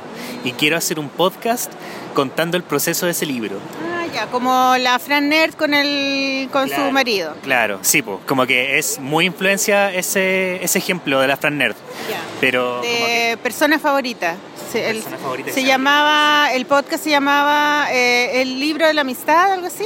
Fran Y Edo Fran hablan de amistad. Sí. Yo creo que debería haberse llamado así el libro. Pero ¿sabéis que yo, el problema que tenía con ese podcast? Ah, Fran, el problema que tengo con tu podcast, no, no. A mí me encantaba ese podcast. Yo lo escuché entero. Yo, sí, yo también lo escuché entero. Pero como que habla, yo encontraba que hablaban muy poco del proceso del libro. Y hablaban más del tema de la amistad, ¿cachai? Como de ejemplos de temas de amistad. Ya, hablemos cuando me peleo con un amigo. ¿Y a qué te refieres con proceso del libro? ¿Qué, qué- qué quieres saber ¿Cómo tú de un proceso? libro, ¿cachai? Como que a mí me encantaría escucharte a ti, Maliki, en un podcast decir, mira, esto es lo que hago yo en un libro. Como hoy día subiste un, un video tuyo haciendo un storyboard en un cuaderno de eh, universitario. Sí, ¿cachai? eso hago yo. Eso sí estuvo, ¿cachai? Y a mí me encanta saber esas cosas de los creativos, Ah, Bueno, ¿cachai? el otro día hice una charla en, eh, en la PLOP del proceso libro, pues llevé todos mis cuadernos universitarios eh, que había escrito para ser ídolo y lo- los bocetos en esos cuadernos y después los bocetos como en la croquera, como el boceto mej- mejor, digamos, y después los originales, todo eso. Sí. Porque yo encuentro que a la gente le encanta, bueno, a mí me encanta saber, me encanta. pero a lo mejor podría hacer, un- bueno, yo dando ideas, un, un- podcast entrevistando autores que hablen solo de eso. Es que lo hice, po. Crea, comparte ahora, era eso. eso, ya. Era eso, sí, po. Pero yo ahora quiero crear yo, po. ¿Y de qué se trata tu libro? No, no lo voy a... ¿Es autobiográfico? Es que no quiero adelantar porque creo que... ¿Es de ciencia ficción? ¿Es de romance? ¿Es drama? Ah, ya. Invita, invita a podcast. Dame un guiño, dame algo, mira, El algo. podcast se llama Quiero hacer un libro. A la raja, me encanta el nombre. Súper ¿Te bueno. gusta? Sí. Bacán. Y es la historia de... Es como un viaje de autodescubrimiento. Ya. Eso es. La raja. Sí. Y es como dibujos, quiero que sean dibujos en grafito. Bacán. Sí. Sí, me gustó. Lo voy a escuchar. Qué bacán, qué bacán que te gustó. Ya, bacán. Sí, po. Y lo voy a empezar en enero. Ya. Sí. Y me da mucha vergüenza, por eso como que me tengo problemas con... ¿Y por qué tienes vergüenza? Porque es, nu- nunca he hecho un libro, ¿cachai? Y yo... He hecho muchos podcasts, entonces no debería... Sí, pero es distinto, es distinto. ¿Y tú eres demasiado perfeccionista? Sí, yo creo que sí. Bueno, ese es un problema. Sí. Sí. Yo creo que sí, yo creo que sí. Sí, porque es el látigo, como... Sí, Anda, como que... No, te puede quedar mejor y, y nunca terminas de hacerlo, ¿cachai? Sí, yo, yo creo, pero sabes que no me cuesta, me, me cuesta mucho ser así conmigo, como motivarme a mí, pero como que me, me es mucho más fácil motivar a los demás. Y me gusta mucho, me gusta mucho saber lo que hacen los demás, cómo hacen las cosas que hacen los demás y difundir esas cosas. Una Acá que encuentro súper bueno. ¿Tú, tú escuchaste el podcast de la... ¿Escuchas en inglés o no? Sí, De la Jessica Abel. No, Jessica Abel, sí, pues. La- Es el podcast del libro que escribió que se llama... mm, Se me olvidó, ¿viste? Eh, el de cómo hacer podcast, de cómo hacer radio. Eh, no, no lo he escuchado. Oh.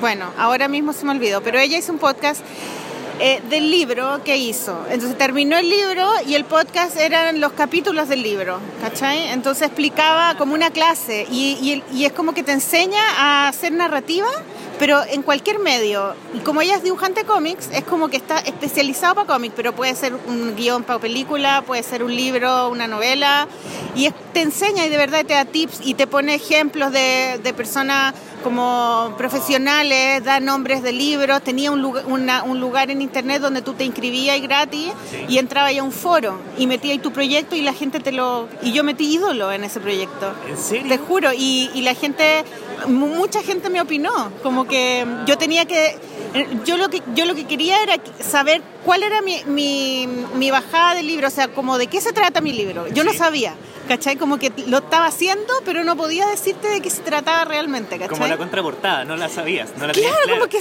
sabía muchas cosas, pero no, no era capaz de como de síntesis, de, sa- de decir cuál era lo más importante del libro. Ya.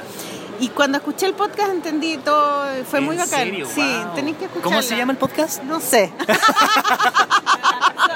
La persona, la persona. Jessica Abel. Jessica Abel, ya, le voy a buscar. Yo te quiero recomendar otro de Elizabeth Gilbert. No sé si cachai Elizabeth Gilbert. No. No, la autora de Come, Reza, Ama. Ah, de la novela. De la novela, sí. Ya, ella después de esa novela escribió un libro que se llama Libera tu magia en español y en Ah, inglés se sí llama. Big Magic. Ya, sí lo vi, lo vi, pero no lo leí. Ya, léelo. El nombre lo encuentro un poco ñoño. Es súper Libera tu Libera magia. tu magia. No, la traducción, la traducción sí, ñoña, pues, es como sí, como que igual me da vergüenza como mostrar la, la- la portada en el micro, ¿cachai? Pero, pero habla de eso, ¿cachai? Habla como de la creatividad y de compartir cosas y de compartir tu proceso creativo. Y tiene un podcast además, eh, a propósito del libro, lo sacó después, como que quería seguir hablando de esos mismos temas y habló con distintos creativos. Pero yo creo que recomiendo. una de las Y cosas podcast más- se llama Big Magic también. Yo creo que lo más entretenido de la creatividad es que cuando uno ve los procesos creativos de los distintos artistas es que son todos distintos. Entonces tú lo ponís como ya, esta es la manera en como yo lo hago y uno dice, ah, voy a hacer lo mismo porque quiero ser como esa persona. Claro, y no y en realidad no, no resulta, resulta que tú mismo tengas tu propio sistema, ¿cachai? Entonces deberías hacer tu podcast. Yo lo, lo voy a hacer, lo voy a hacer. Hay días en que digo así como, ¿por qué estoy haciendo esta cuestión o por qué lo quiero hacer? Y me da mucha vergüenza y después digo, no, tengo que hacerlo. Porque... Pero podéis ir a una terapia antes a lo mejor necesito terapia. A lo mejor. para soltar tus miedos. Puede ser. Sí. Libera tu Libera magia. la magia. Yo creo. Sigue el consejo que está dando esa. Sí, sí. Así que eso, pues invito a todos eh, a escuchar mi podcast que va a empezar en enero de 2018. ¿Cómo se hace un libro? Quiero hacer un Quiero libro. hacer un libro, Sí, ya. así se llama. Sí, voy a ir retratando, o sea, voy a ir hablando como del proceso, cómo surge la idea, porque ya llevo trabajando en el libro un año y medio. Ah, ah, N. ¿Cachai? Entonces como que ya he escrito muchas ideas, ahora como que estoy estructurando la historia, he hecho muchos bocetos de los personajes, diseño de los ¿Y personajes. ¿Son los que se ven en internet que tú los subes? Sí, hay algunos que subo, sí. sí. Ustedes pueden mirarlo y adivinar de qué se Suben trata el libro. Sigan mi Instagram. Ah. Eh, sí, pues eso. Así que, claro, que es como todo. lo- Yo voy a hacer, creo, una primera temporada durante este verano hablando de lo que he hecho. ya, Sí. la raja. Bueno. Te Eso. felicito. Te felicito y te deseo toda la suerte del mundo. Ya, y tienes que hacerlo. Dale. Felicitaciones por la polola, porque es muy bueno. Muchas gracias. Es muy entretenido. Saludos Es a la un poco Sol. largo nomás. Saludos a la Sol, sí, sí, a mí también se me hace largo, es verdad, como que lo escucho. Sí, como que es como le ponéis Eso es. pausa y después la seguí. Sí, sí. Sí. La Sol está en un cumpleaños, ahora no pudo venir. Así Ah. que mañana viene. Mi capítulo favorito del podcast de La Polola es la conversación con Daniel Blanco, que le hiciste tú. Ay, sí, eh, Lo que, que no estaba la... Uy, que la historia de él. Sí, la historia de sea, era como de ¿Qué un onda? culto satánico. la familia entera era un culto, era Sí. increíble. Bueno, no, también- era una religión. El, el- el de la Fran Nerd. Me gustó mucho esa conversación. Y como que, como sí. que en ese, como que en la misma conversación ustedes se inspiraron como para hacer el Patreon. Sí, pues ella, es que ella es nuestra, es Es como es nuestra estrella, ¿cachai? Eh, la, la admiramos tanto y además... las cosas tan claras la Fran Nerd. Sí, pues. Y es tan con- concentrada y tan. Sí, es que tiene un gen alemán. No, no, Ah, no, no es. por nada, pero bueno, ahí está. Eso, es, eso es. es, ese es. Eran malos esos gallos, pero igual, pero igual eran ordenados. malo. Pero la Fran, Sí. la Fran ha hecho su camino y eso yo encuentro que Sí. es bacán y lo ha compartido, ¿cachai? Sí. Entonces ella ha construido, como que ahora está cosechando mucho de todo lo que ha construido, como sacándose la mugre y dudando y como preguntando y aprendiendo, así que yo encuentro que eso es demasiado bacán de ella. Sí, compartir es muy importante y ella más que tiene como tiene un ángel. Es- ella misma es como muy simpática, es muy dulce y sabe tiene un manejo muy bueno con la imagen, o sea, con el con el video en Claro. general, ¿cachai? Y entonces los videos que hace son muy entretenidos. Sí, y ella, Como- además que como que no tiene miedo a ser, a ser vulnerable.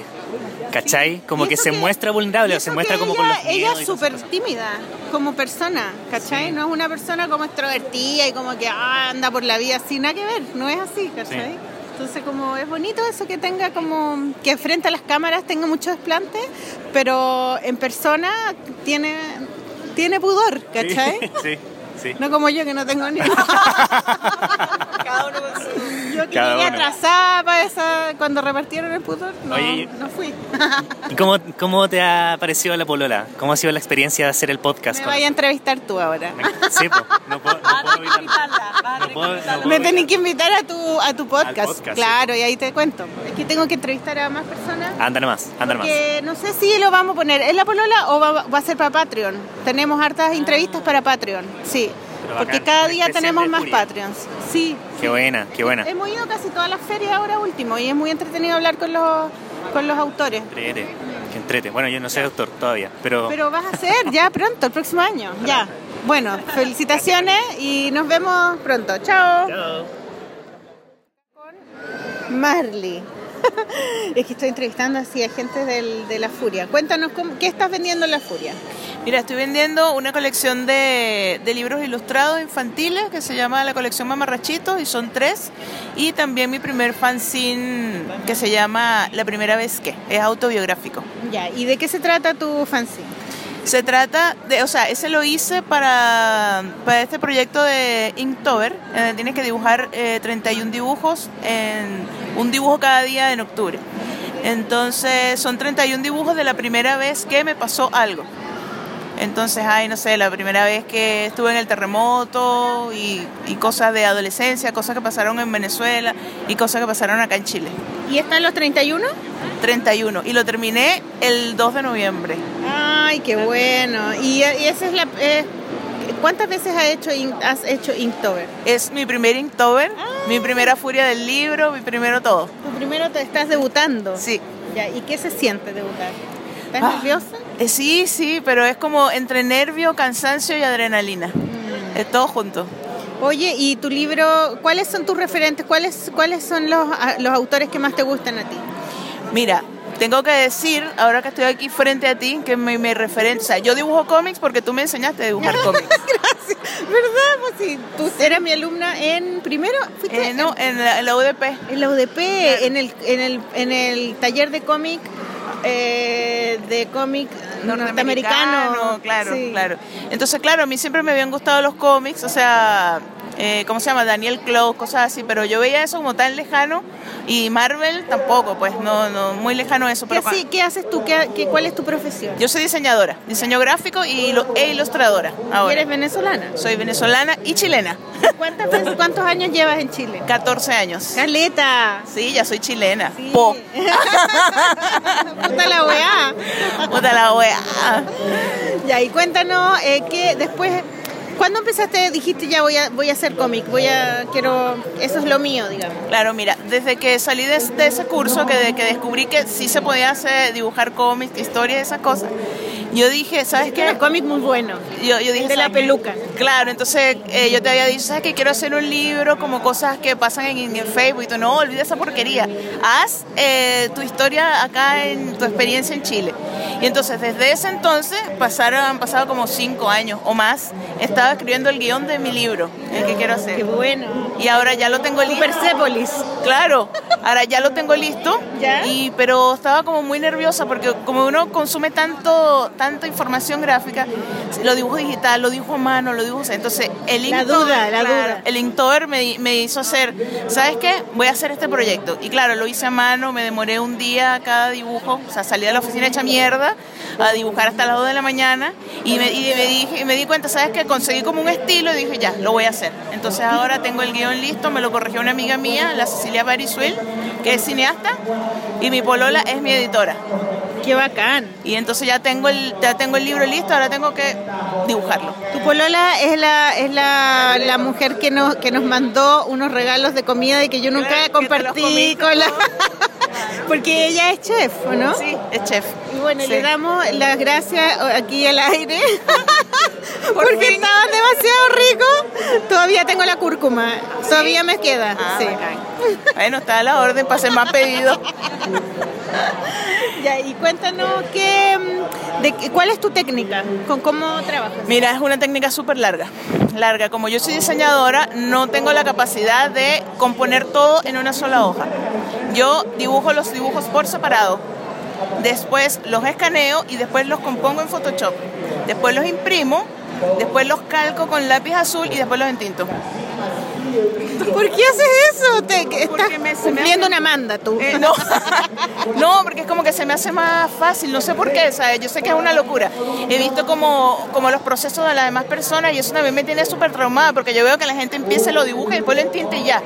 En cambio yo me demoro demasiado, pero eso es una mentalidad de diseño gráfico que es Pero difícil. tú siempre puedes cambiar, tú sabes que la- las neuronas son eh, elásticas y todo eso. Sí, pero con la edad, con la edad una... Uno puede Sí. Es Ah, cambiar el hábito nomás. Sí. Hay que Ah, aprender. sí, ya. Uno puede aprender hasta la edad que tú quieras. Sí, pero no, pero ahora, ahora lo voy a hacer con mi libro, que le tengo mucha, mucha fe ahora, como que agarré confianza de que sí lo Qué puedo hacer. bacán, que es la historia de cómo te viniste acá a Chile o la historia de tu vida Es la entera. historia de, de cómo me vine a Chile, de las cos- cosas que pasaron allá, cosas que pasaron aquí. Se llama, se va a llamar Del Caribe al Cono Sur. Y tú estabas allá cuando estabas Chávez. Por eso me vine. Ya. Gracias, coño madre. Sí. ¿Y ah, por qué él se murió hace cuánto tiempo? No, se murió hace poco. O sea, se murió hace como cinco años quizás. No sé. Celebré, me tomé un whisky, pero no sirvió de nada, pero se montó otro peor que él. no sirve de nada. Puso otro Claro, se duplican, se multiplican como los gremlins con el agua. Y el otro se transformó en un pajarito. Eh, claro, según ese, claro. Esos carajos tan locos todos, de verdad. Ay, no, qué horrible. Bueno, te felicito. ¿Cómo te ha ido acá en La Furia? Mira, ha estado un poco flojo. Yo creo que la gente anda modo teletón. Hay poca gente, pero sí se ha vendido eh, contactos y importante la- lo- las cosas que, que, que la gente se ha llevado de los libros y los fanzines. Ya, qué bueno. Te felicito y pucha, que, que muero por ver tu libro. Ay, sí, yo también, y si me voy a demorar. Espero no demorarme tres años, pero... Bueno, pero sí. lo que sea, Sí. pero hazlo. Sí, es muy hacer. importante. Muchas gracias. Felicito. A ti de- nuevamente, muchas gracias a ti por todo, por tanto. Gracias, linda. Gracias. Chao. Te quiero, chao. Ya, que estamos acá. Dame, dime tu nombre y qué estás, qué estás vendiendo acá en La Furia. Yo soy la Caroseli, estoy con Balloon Ediciones vendiendo desplegables ilustrados y en general como productos ilustrados de mi editorial chiquitita. También después está al lado Muñeca de Trapo, que es otra editorial que tiene su libro y, y la Karina Koch con sus productos. ¿Cuáles son los tuyos? De aquí para acá. Bonito. Y estos son, estos Son fanzine, fanzine y estos desplegables que son como una ¿Son para colección. niños? Son para niños. Sí. ¿Cómo se llama ese? Se llama eh, Se me perdió un calcetín, el otro se llama Somos muchos y Buenas noches. Y los tres son tres temáticas distintas, uno más absurdo, el otro es como más profundo y el otro es un cuentito para dormir. ¿Y tú los dibujas y los escribes? Sí, lo escribo y lo ilustro los dos. ¿Dónde estudiaste? En la portal estudié diseño industrial, sí. Sí, pero soy Ah, ilustradora. industrial, nada que ver. Sí, pero lo he ido aplicando eso como en objetos, por eso hago calendario y otras cosas. Ah, claro. ¿Y, y tomaste algún taller de ilustración después o algo así o no? Sí, hice el diplomado de ilustración el 2010, hace tiempo, en la Católica, y he hecho los cursos con... ¿Y con quién? Eh, en ese tiempo estaba el Gonzalo Martínez y Francisco Lea de profesor, como más titulares. Y de ahí he tomado otros cursos. El año pasado hice un workshop en España con la Marta Alté y con Benji Davis. Así que, Ah, fuiste a España. sí, Qué buena. sí, eso estuvo súper entretenida esa experiencia. Así Oye, que, y este es tu público, son niños, ¿no? sí, sí. ¿Para qué edad más o menos? Como entre 5 y 8 años más o menos. Encuentro difícil escribir para niños, encuentro yo. Yo, yo no sé, no puedo. Es como que la inocencia me perturba. Yo creo que el- cuando está acompañado de un adulto uno le puede contar a un niño un cuento más, más difícil porque uno le va señalando cosas que de repente el niño no ve. Y yo creo que en ese sentido es importante que siempre haya como un adulto al lado porque ve otras cosas. Entonces el- lo que yo hago es para niños pero también es para adultos. En el fondo los adultos también lo, lo disfrutan porque se ríen o, o lo perciben de otra manera. Oye, ¿cómo es publicar sola? Eh, es difícil porque hay que buscarse las maneras de poder distribuir y que, y que poder mostrar tu trabajo, pero a la vez entretenido poder tener el tiempo de poder disfrutar y desarrollar la idea que tú tengáis eh, sin que esté ahí alguien como, como poniéndole, cámbiale el color o haz esto de otra manera. Así que vale la pena. Como... ¿Cómo te ha ido acá en la feria? Bien, me ha ido bien. Sí, ha, sido, ha estado tranquilo, pero me ha ido bien. Qué bueno, te felicito. Muchas gracias por la entrevista. Aquí estamos con Garbo, Grieta Garbo, ídolo total. Ajá.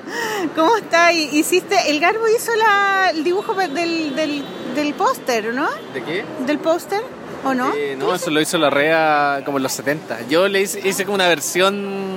Pero es tuyo. No, yo le puse una carita de chancho eh, y la subimos a nuestras redes, pero el original es de la REA, pues, de, de bicho. la REA? La REA es este gran diseñador gráfico. No tenemos idea, yo no sé. Gran diseñador gráfico de los 70.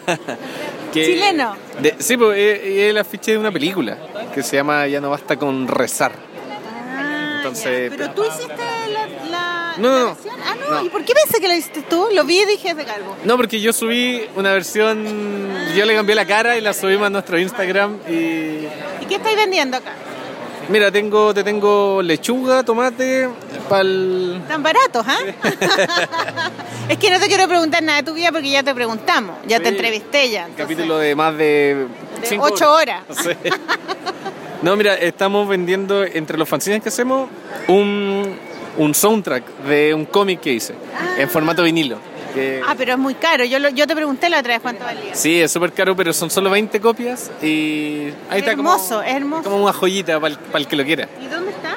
Este, pues, mira. Ah, este, La Vida Tranquila. La vida tranquila. Y es como que el cómic lo, divide- lo dividieran, dividieran en partes y cada parte es un tema de la...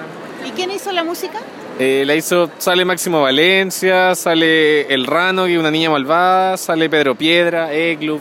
¿Todavía varios. trabajas para Pedro Piedra? O sea, colaboro ahí con, con los chiquillos cada vez que se pueda. Entonces, ¿cuáles son los libros que estáis vendiendo? A ver, uno por uno. Eh, la vida tranquila, que es el cómic, el Nevada Motel, el Cápsula Félix, súper normal, y teníamos otro más, el Hombre del Cartel, que ya se acabó.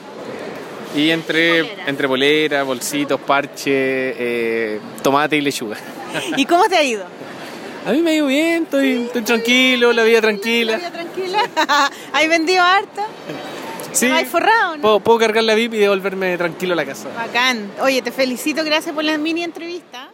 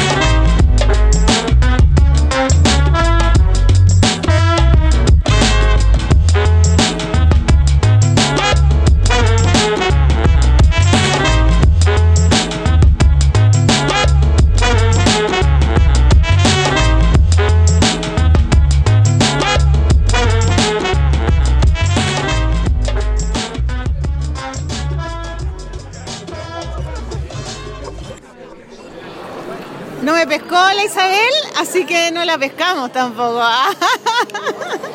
bueno, estamos acá con Basalisa. ¿Cómo estáis? ¿Cómo estáis? ¿Cómo estáis? ¿Terminaste tu novela gráfica? Está recién ahí empezando. Pero ya un capítulo.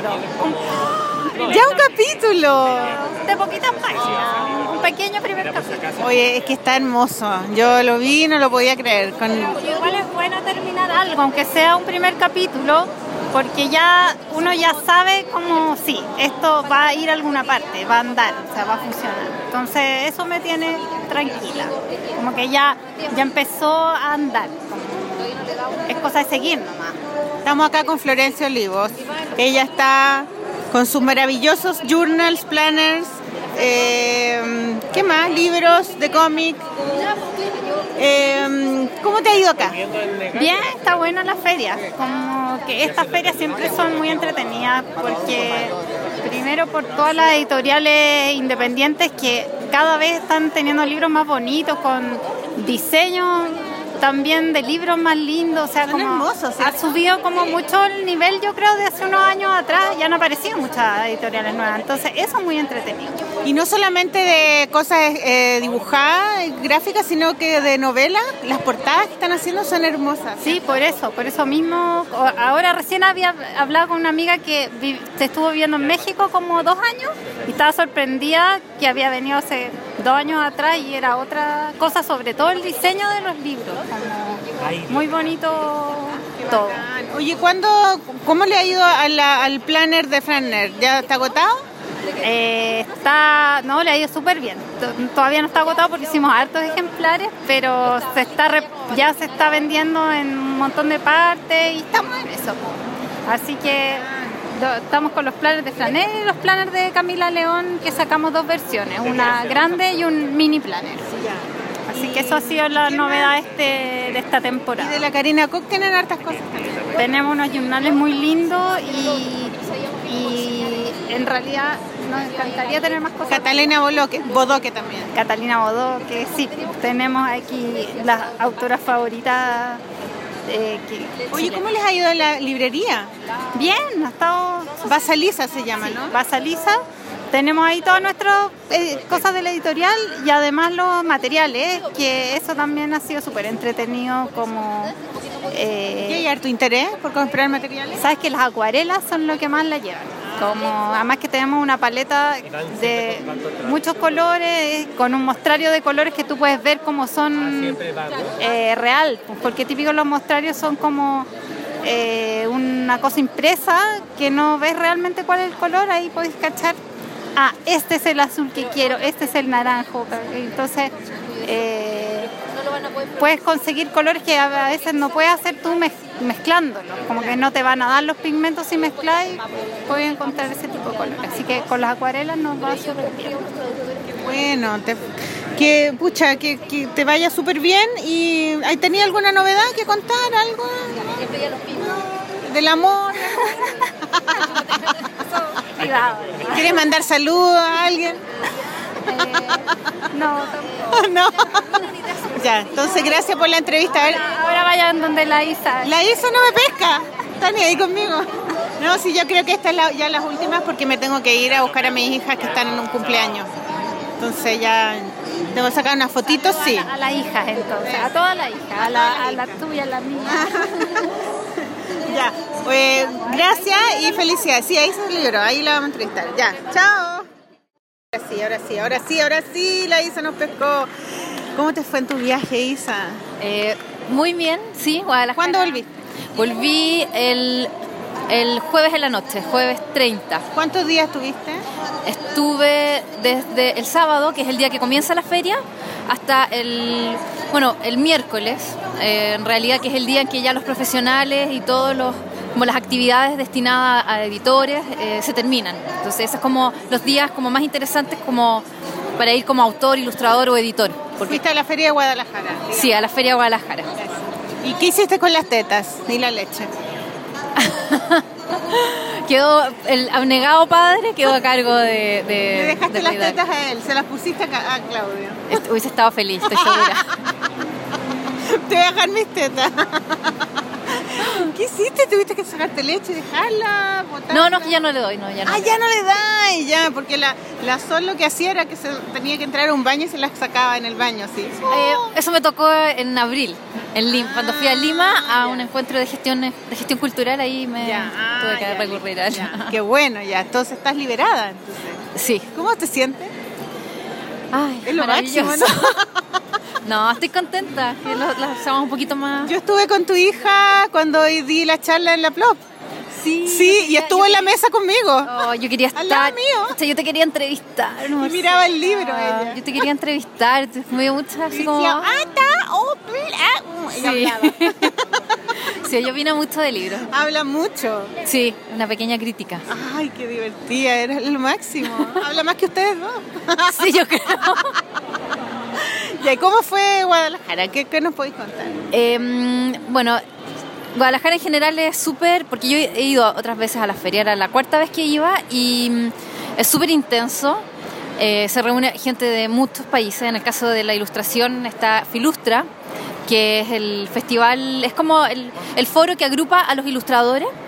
Y bueno, este año hubo chilenos invitados, que fue el Gabriel, Alejandra Costa, la Raquel Echenique y la Catabú.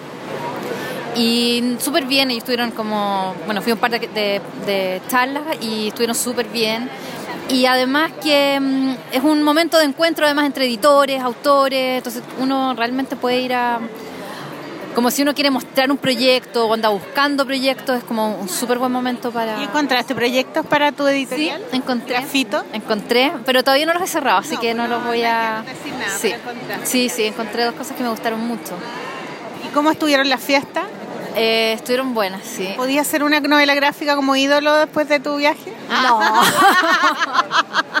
no tanto, pero sí hubo, no, que tengo amigos, está el Abril.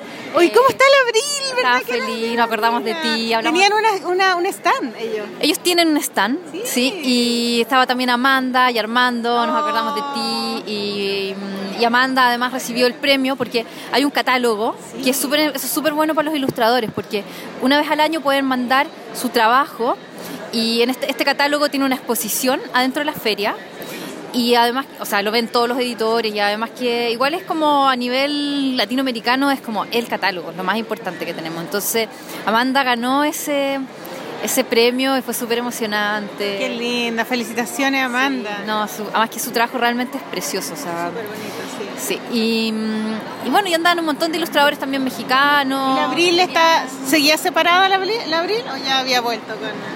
Eh, no, parece que no. sí, sí, ya se vaya. Eh, ¿Quién más estaba? Estaba Violeta López, que es una ilustradora muy buena, increíble. Estaba Adolfo Serra. Eh, había un taiwanés, pero no me acuerdo cómo se llama, un oriental, no me acuerdo qué, qué- cómo se llamaba.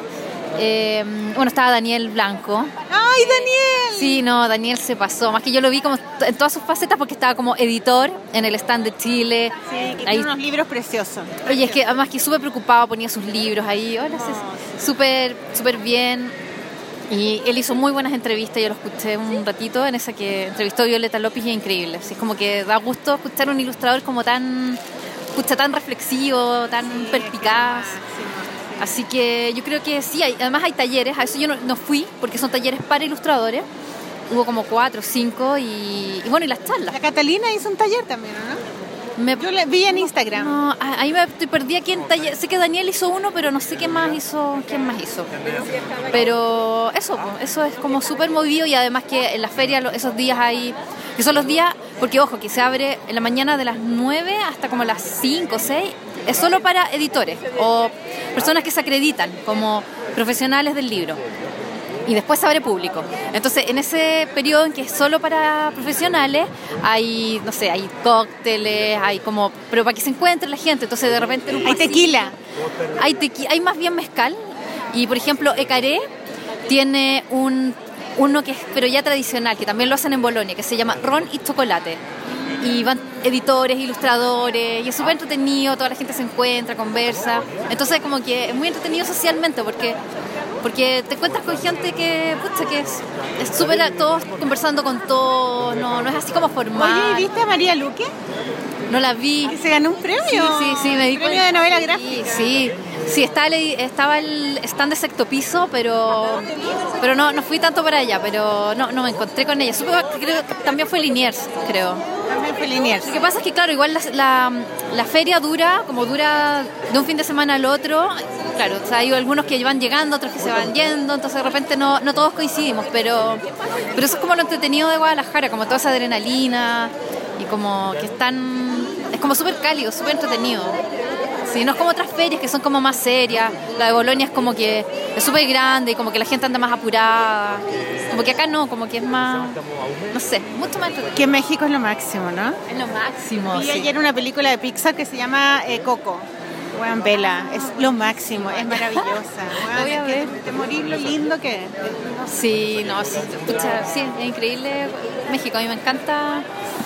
O sea, siempre ha sido como súper bueno y además que culturalmente siempre hay de todo, o sea, siempre hay como música eh, o, no sé, nuevos libros, nuevos de todo. ¿Te trajiste muchos libros? Me traje unos, esta vez me traje unos 12, 12, 15 títulos diferentes, algunos que me encargó Claudio, otros que traje yo. Sí, pero mm, sí, no, otros años ha sido como que me he vuelto con la maleta llena. Esta vez volví, igual volví con la maleta llena, pero más como de, no sé, como folletos y cuestiones así. La raja. ¿Y le trajiste regalo a tu hija? Le traje una guitarrita. Oh. y un gusano, y un dulce de, con gusano. De mezcal.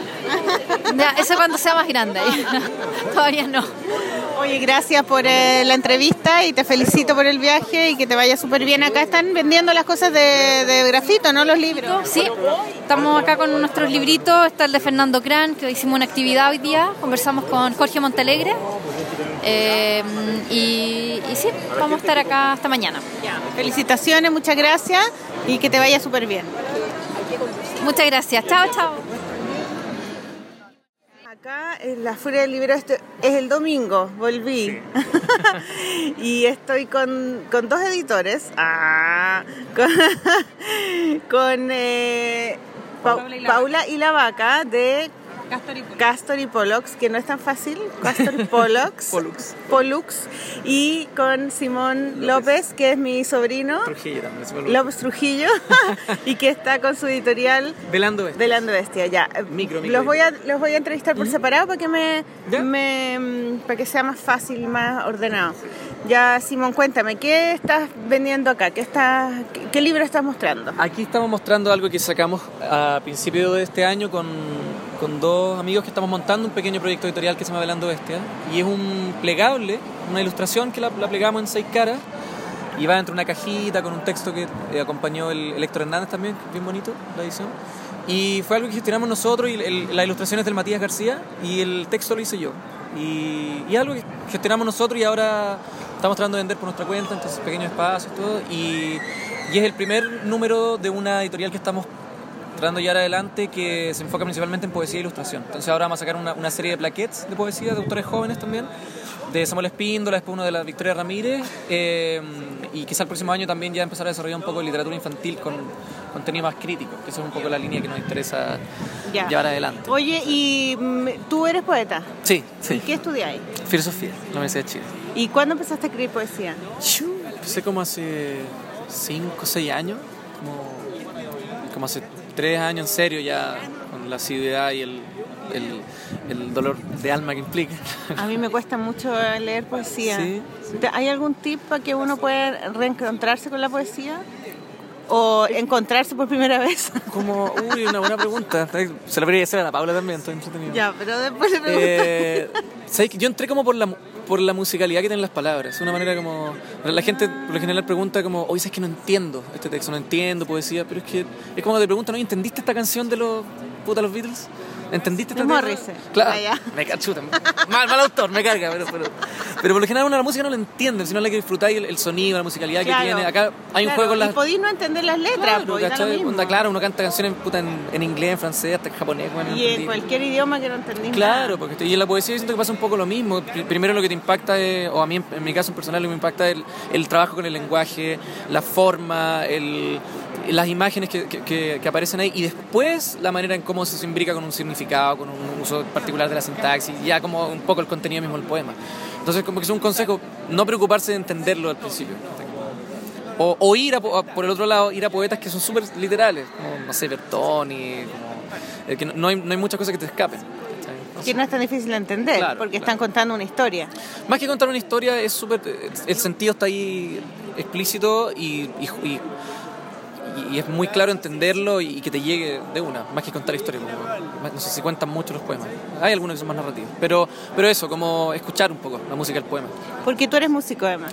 Ah, sí, sí, también. Quizás por eso me, por eso me Porque yo me acuerdo cuando te pregunté qué, qué querías estudiar cuando estaba ahí en cuarto medio, me, estaba ahí entre música o, o filosofía. Sí, elegí mal al final, claro. no, no, pero claro, sí, al final. Bueno, eso. Es que te gustaba mucho, la- eh, te gustaba mucho leer y, y pensar con la, con la, con la Claro. narrativa. Bueno, eso es alguna virtud que igual tiene la poesía, pues también no, no es solo música, no es solo lenguaje, también es idea, entonces como todo eso imbricado en, en- en texto, entonces se puede generar trabajo muy interesante. ¿Y a tus compañeros de filosofía les gusta la poesía? Sí, sabéis que es, es interesante, la mayoría le llama la atención, pocos escriben, eh, pero igual es divertido, en general la filosofía y la poesía aparecen como cosas distintas, una aparece como la superación de la otra, el paso del mito al logo, entonces como, yo me acuerdo cuando yo estaba en la carrera, escribir filosofía y escribir poesía eran como dos cosas contrarias, de hecho me acuerdo escribir muchos poemas para no escribir trabajos para la U era como, como, eh, como manera de relacionarse con el texto, pero muy, muy distinta. Pero sí hay una fascinación de una por la otra. De hecho, muchos pensadores, no sé, desde Heidegger en adelante, y muchos otros que tienen una preocupación por el texto poético y lo que ocurre ahí, como algo que hay que rescatar que tiene una importancia fundamental y irreemplazable. Entonces hay un diálogo muy grande. Y en la misma, en la misma carrera los estudiantes sí hay varios. De hecho, hay varios cabros que, que durante la carrera de filosofía toman talleres de poesía. Yo tengo varios compañeros. Hay un taller ahora funcionando en, la, en, en- en Gómez Milla, que es donde estudio yo. que Se llama el taller Juan Gabriel, que lo, lo- lo aprovecho a recomendar. ¿Por el cantante? Por el, por el dios. sí. Por- Exacto. Y, y ahí eso in- involucra gente de toda la facultad y hay gente de filosofía, literatura, historia, etcétera, etcétera. Entonces, como que no son... Tú por estudiar filosofía no vayas a ser más lejano a la poesía, de hecho, yo creo al contrario. Además que la filosofía es como una especie de trampolín para muchas otras disciplinas humanísticas, ¿o ¿no? Humanistas. Claro, Como, por ejemplo, no sé, hacer, podía ser hasta periodismo investigación, que, sociología, no sé. Muchos. De hecho, hay muchos poetas que estudiaron filosofía, Albertoni, el Díaz Casanueva, por nombrar algunos nomás. Pero, y ar- artistas también, pues muchos que pasaron por filosofía. Y tú ahora estás estudiando un diplomado en Sí, literatura, Estoy ¿verdad? terminando la carrera, pero defender la tesis en un par de semanas. Pero, ¿De filosofía? Sí, de filosofía. Y, el, y este año cursé un diplomado en literatura en la Chile también, que es muy bueno. El diplomado en literatura del mundo. Y no, muy entretenido, un panorama muy amplio de lo que ocurre en, lit- en- en literatura, tanto ¿Y poesía, cuál, narrativa. es, cuál es el tema de tu, de tu tesis? Oh, bueno, filosofía del lenguaje, Wittgenstein, algo que. para saturar el podcast, para que la Más gente se salga. Más, más lento. Es sobre Wittgenstein, sobre filosofía del lenguaje. Wittgenstein. Sí, un... Tú tenías un amigo que le decían así. Le decían Wittgenstein. Preséntalo. Es que le gustaba leer a Kant. Ah, ya. Ah, mira qué raro, son weas. Sí, hay algo continuidad, hay algunas partes del pensamiento de Wittgenstein que es bien kantiano, pero no es lo que me ocupo yo. Lo que me ocupo yo es bien fome. Pero es para que la gente deje de escuchar el podcast ahora. Automáticamente. Ah, ya, bueno, vamos a hacer otra Permiso. Claro, eso mismo. Pero eso más o menos. Ya, ¿y quiénes son tus eh, referentes como poetas eh, que te gustan mucho, que te gusta leer mucha poesía? Es algo que va cambiando por lo general. Tengo, tengo pocos referentes que me han marcado mucho, pero de, de los que creo que de verdad los tengo todavía como mis poetas así ya, que- como brújula. Mario Montalvetti, un poeta peruano, está editado acá en, esta, en Castro y Pollux, a Soldato también. Eh, y ahora el último, Eduardo Milán, la Jimena Rivera. Milán, que es un poeta uruguayo, la Jimena Rivera, que es una poeta chilena, eh, que era de Viña, murió hace, hace muy poquito. Una obra muy interesante. Y no, en general, en general leo harto, entonces también algunos aportes de narrativa también me gustan, algunos autores que experimentan con los dos límites. ¿Y quiénes de narrativa te gustan? Uy, me gusta... Te ganaste un premio, Ah, sí, Simón. sí, sa- ahora, cuéntanos, cuéntanos qué premio te ganaste. Saqué una en el concurso Roberto Bolaño, que es un concurso de literatura joven, eh, tenemos dos categorías, una hasta los 18 años, otra desde los 18 a los 25. Saqué una mención en cuento, cuento que, igual es para bajar porque yo aquí en narrativa me meto poco, pero bueno, salió, salió O ahí. sea, ganaste en cuento y no en poesía. Sí, no es poesía.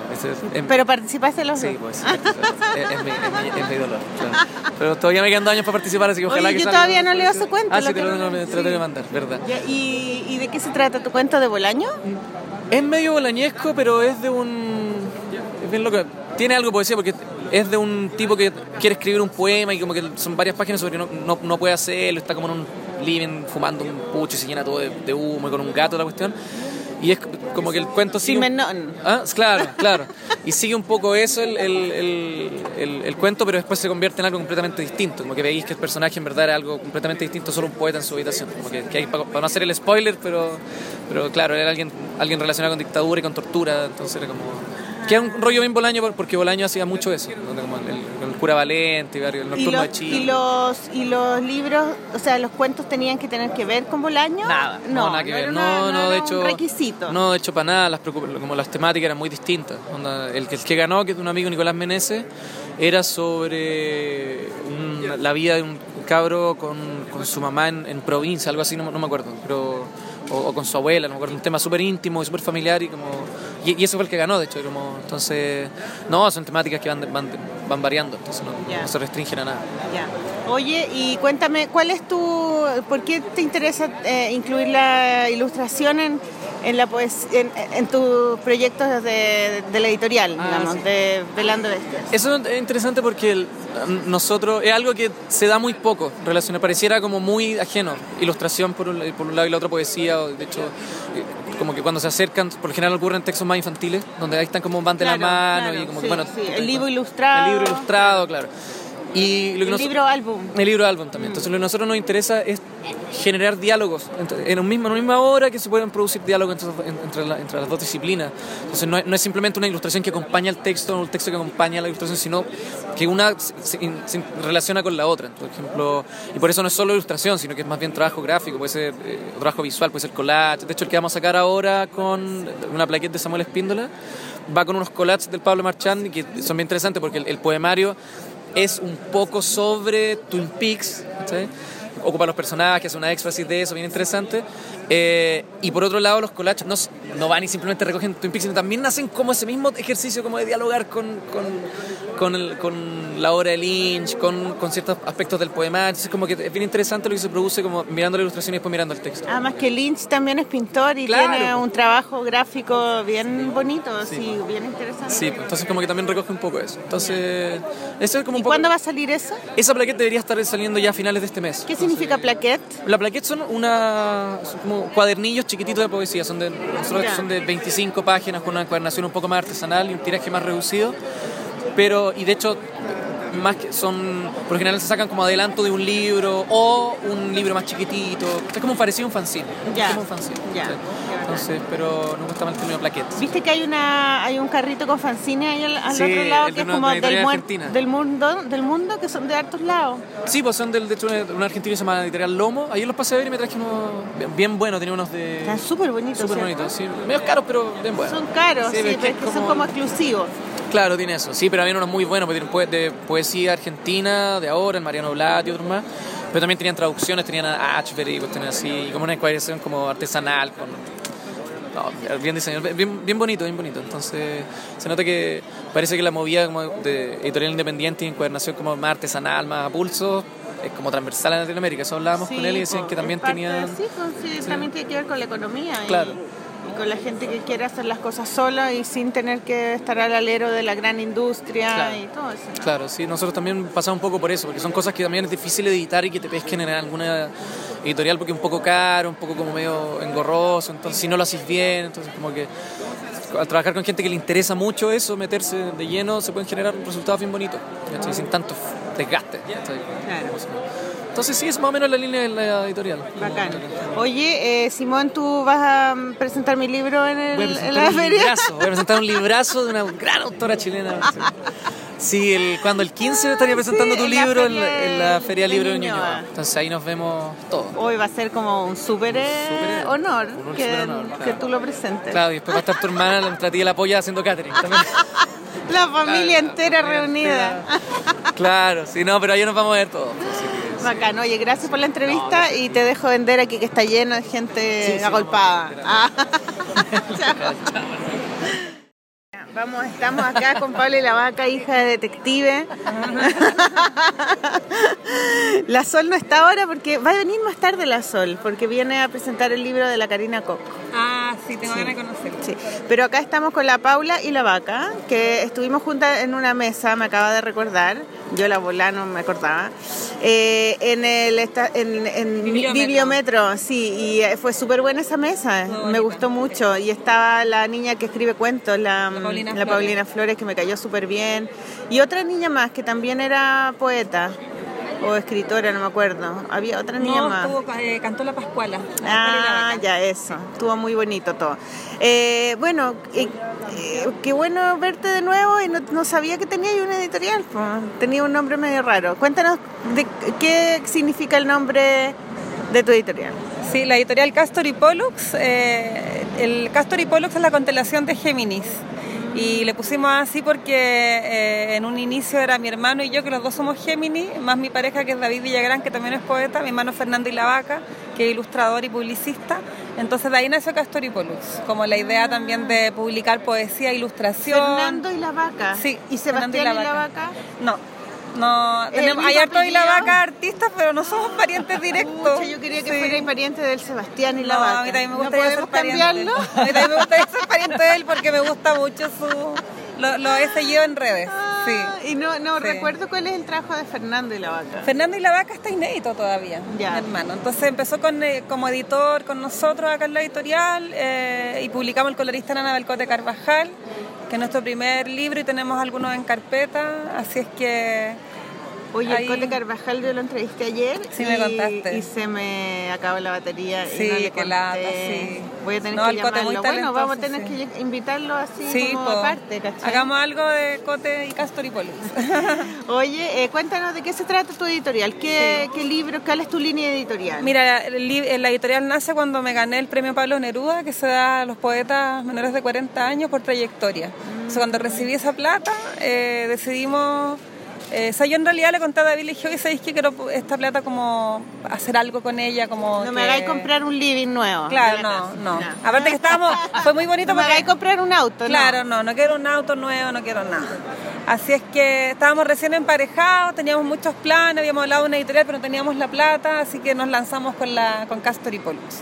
Así es que, mm, mira, la línea editorial es principalmente poesía, que es muy arriesgado, es más que nada puro perder plata, pero estamos felices porque es una inversión... eh, a futuro pensamos como de dar a conocer nuevos autores y no es una inversión tampoco monetaria, es como una inversión más bien simbólica Cultural. y cultural y trabajar en el fondo porque se conozcan más voces nuevas en poesía y, y estamos en ese plan, eh, como de, de hacer un poco justicia a la palabra poética chilena y, y estamos trabajando también para traer, mira, yo llevo casi 20 años escribiendo, dando talleres, viajando, entonces conozco también a muchos poetas de Latinoamérica, Hispanoamérica, así que hemos tenido mucha suerte de contactar a algunos y que han querido publicar con nosotros. Ya. Entonces en esa línea tenemos publicado, publicamos este año, voy a ir de, de ahora para atrás, Eh, publicamos al Reinaldo Jiménez, que es poeta argentino-peruano, eh, con su libro Funambular, después publicamos a Ezequiel Seindenberg, que es argentino,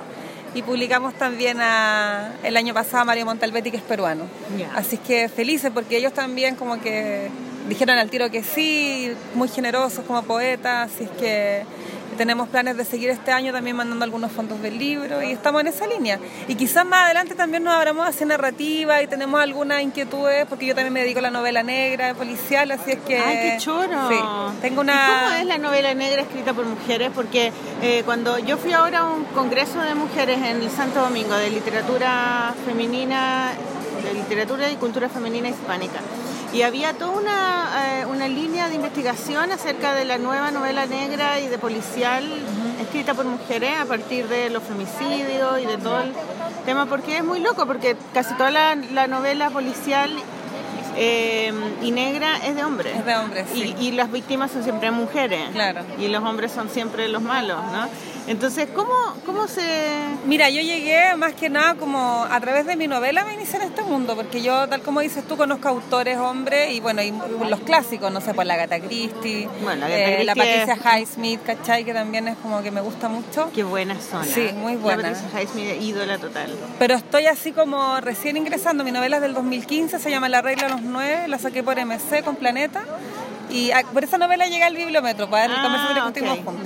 ya. Entonces, mm, bueno, y a propósito de eso mismo, estoy recién como metiéndome así como al mundo de la novela negra. Estoy leyendo, estoy viendo qué redes puedo hacer acá en Chile, eh, hablando con algunos amigos de afuera, a ver si les interesa, si tienen algo. Estoy también trabajando con mi papá en talleres de literatura criminalística, como él es PDI. eh, ¿Él todavía es PDI? Él está jubilado ya, pero Ya. hace clases en la Escuela de Investigaciones. ¿Hace clases de? De dactiloscopía. ¿Qué significa De, eso? la dactiloscopía es el estudio de la huella, de las Ah, huellas digitales. ya, qué bacán. Entonces él es perito en huella, aparte detective, así es que ha sido muy entretenido. Nuestra primera experiencia de taller fue ahora en el Penta UC, el programa de jóvenes talentos de, de enseñanza media. Y ahora estamos haciendo uno más como cototubo para acompañar a escritores de novela negra y novela policial acá en Chile. Así que estamos tirando uno para marzo, viendo cómo nos va con esa convocatoria. Eh, y nada, pues yo estoy escribiendo también la, la segunda parte de la regla de los nueve, leyendo harto. Yo soy más que nada como más cercana a lo policial, más que al- al- a la novela negra en sí. ¿Cuál Así es la que- diferencia?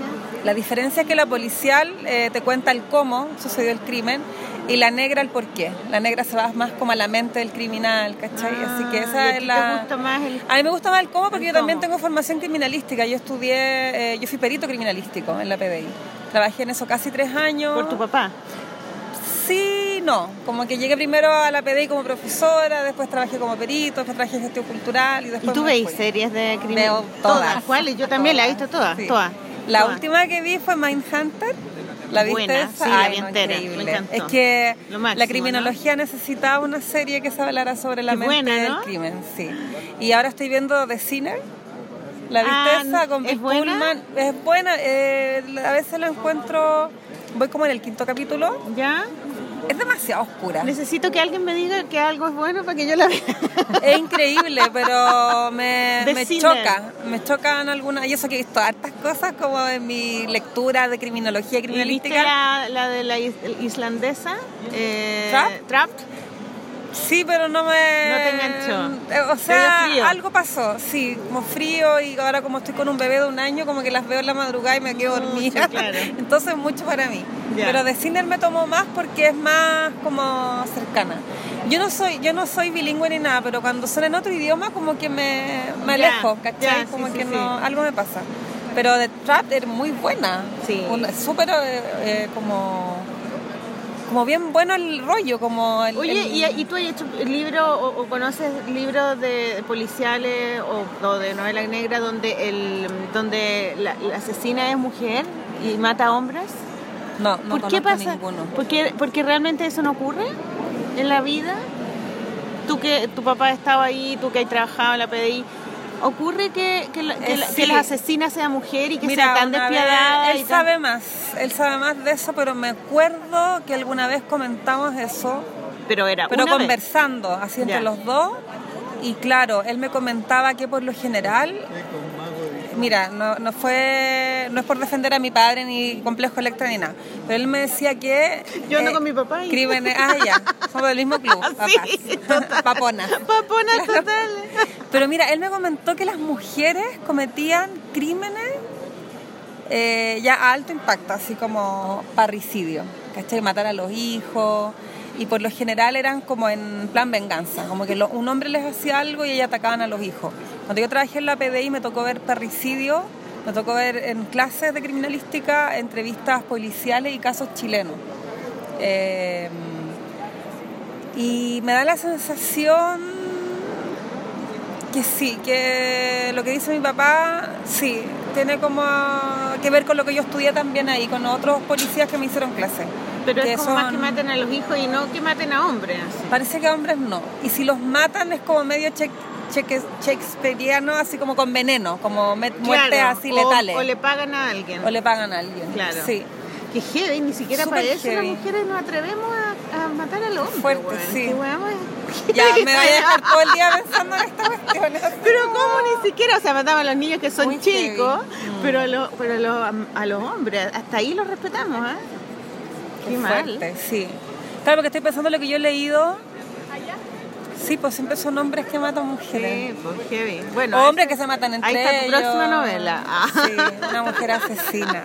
Oye, no, pero, me gusta pero- policial, pero que- espérate, tú ganaste un premio de poesía, lo cual significa que tienes libros publicados de Sí. poesía. E- ¿Eso los publicaste con qué editorial? Ah, bueno, esa parte me faltó, que también Castor y Pollux la sacamos porque la editorial esta de poesía, porque a mí me publicaron en editorial independiente mis primeros libros de poesía. Ah. Entonces tengo esa pulsión de que la editorial independiente se la puede, como que puede generar un público, puede generar...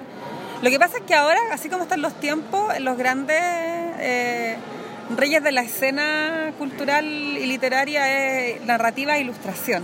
Mm. Pero cuando yo me formé como poeta, la reina era la poesía. La poesía, Eran claro. puras lecturas de poesía, ¿Qué- los poetas. qué eso era, era a principios de los 2000? Claro, a principios de los 2000. Yo empecé el año 99 en talleres, mi primer libro 2000 2003. Ya. Y con Editorial Independiente me publicó mi gran amigo Héctor Hernández, que es poeta también. Y, ¿Qué estudias? Claro, yo estudié literatura, letras. Ahí nos conocimos con el Héctor. Ahí en, en Campo Oriente, después nos fuimos a San Joaquín, estoy en la Católica. Así es que, claro, yo siempre estaba vinculada a la poesía, la novela la saqué porque me ganó un premio, el Juegos Florales, el inédito. Eh, o sea, el género inédito, como mandé esta novela que me apareció de la nada, la, la escribí, la mandé me lo gané. ¿cachai? Y de ahí publiqué y todo. Entonces ahora estoy metida más en el rollo de la narrativa, pero la poesía es mi gran amor, mi gran amor de, de- de siempre. como- Así es que en eso estoy ahora, pero ahora estoy más policial.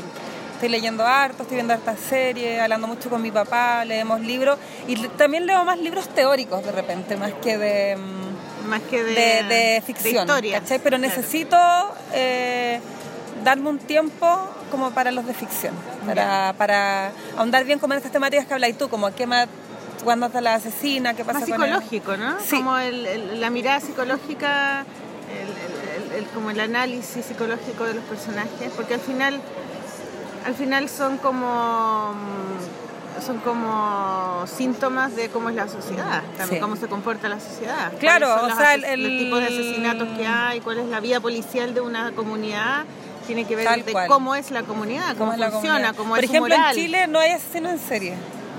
Por ¿Cachai? ejemplo. Por ejemplo. Entonces, eso, cuando estamos con mi papá en algún taller o en alguna charla, le preguntan, oye, ¿alguna es que no hay. Y como que la gente pues, se siente como defraudada, pero también mi papá dice, bueno, qué bueno que no hay. Qué bueno ¿cachai? que no hay, claro, pero yo sé que Ah, pero hay hay otros delitos también. Claro. Entonces, tal como dices roban- tú... son ladrones los Claro, chilenos. y por eso claro. también yo estoy esbozando la hipótesis, de, no- que no es mía, por supuesto que es algo que he escuchado y he conversado con otros autores, de que en el policial siempre se está hablando de otra cosa. Mm. Como que en el fondo lo policial es como un, un- un- una- un ángulo como detonador de alguna cosa en esa novela o en esa narración, pero en el fondo estamos hablando de otra cosa cuando hablamos de policial. Y eso es lo que estoy como dándole vuelta en este momento. Como... Estoy hablando de las relaciones humanas. Claro, que qué pasa, por qué eh, de repente hay novelas preciosas que el hecho policial es una parte y que tampoco... Por ejemplo, mi novela La regla de los nueve no se espera resolver esa policial, que es la muerte de un chico que muere quemado en su pieza, en una casa de, de barrio. Entonces, como que también estoy como dándole vuelta a eso. Pero ahora tú me dejaste con la inquietud de la mujer. tarea para la casa. Voy a tener dos ahora rollos mentales así dos. Oye, eh, ¿te ha ido bien aquí en la feria? ¿Ha venido harta gente? Sí, ha venido harta gente, hemos vendido bastante, eh, todavía queda gente que lee poesía eh, y eso nos hace muy felices y esperamos que la poesía vuelva, no que vuelva, a lo mejor que nunca se vaya como de la Sí, editorial independiente. Yo, a mí, yo, tengo, yo reconozco que tengo una deuda con la poesía y que me, me cuesta mucho leerla, a pesar de que mi papá es poeta, mi sobrino, mi sobrina también. Y en mi casa siempre hubo libros de poesía y la- todas las veces que intenté no hubo caso. Ah. Pero sí me gusta mucho la literatura, me gustan mucho las novelas, los cuentos. Y bueno, y ahora que aparecieron las series, soy media Ay, como adicta a la también soy serie adicta, y, sí.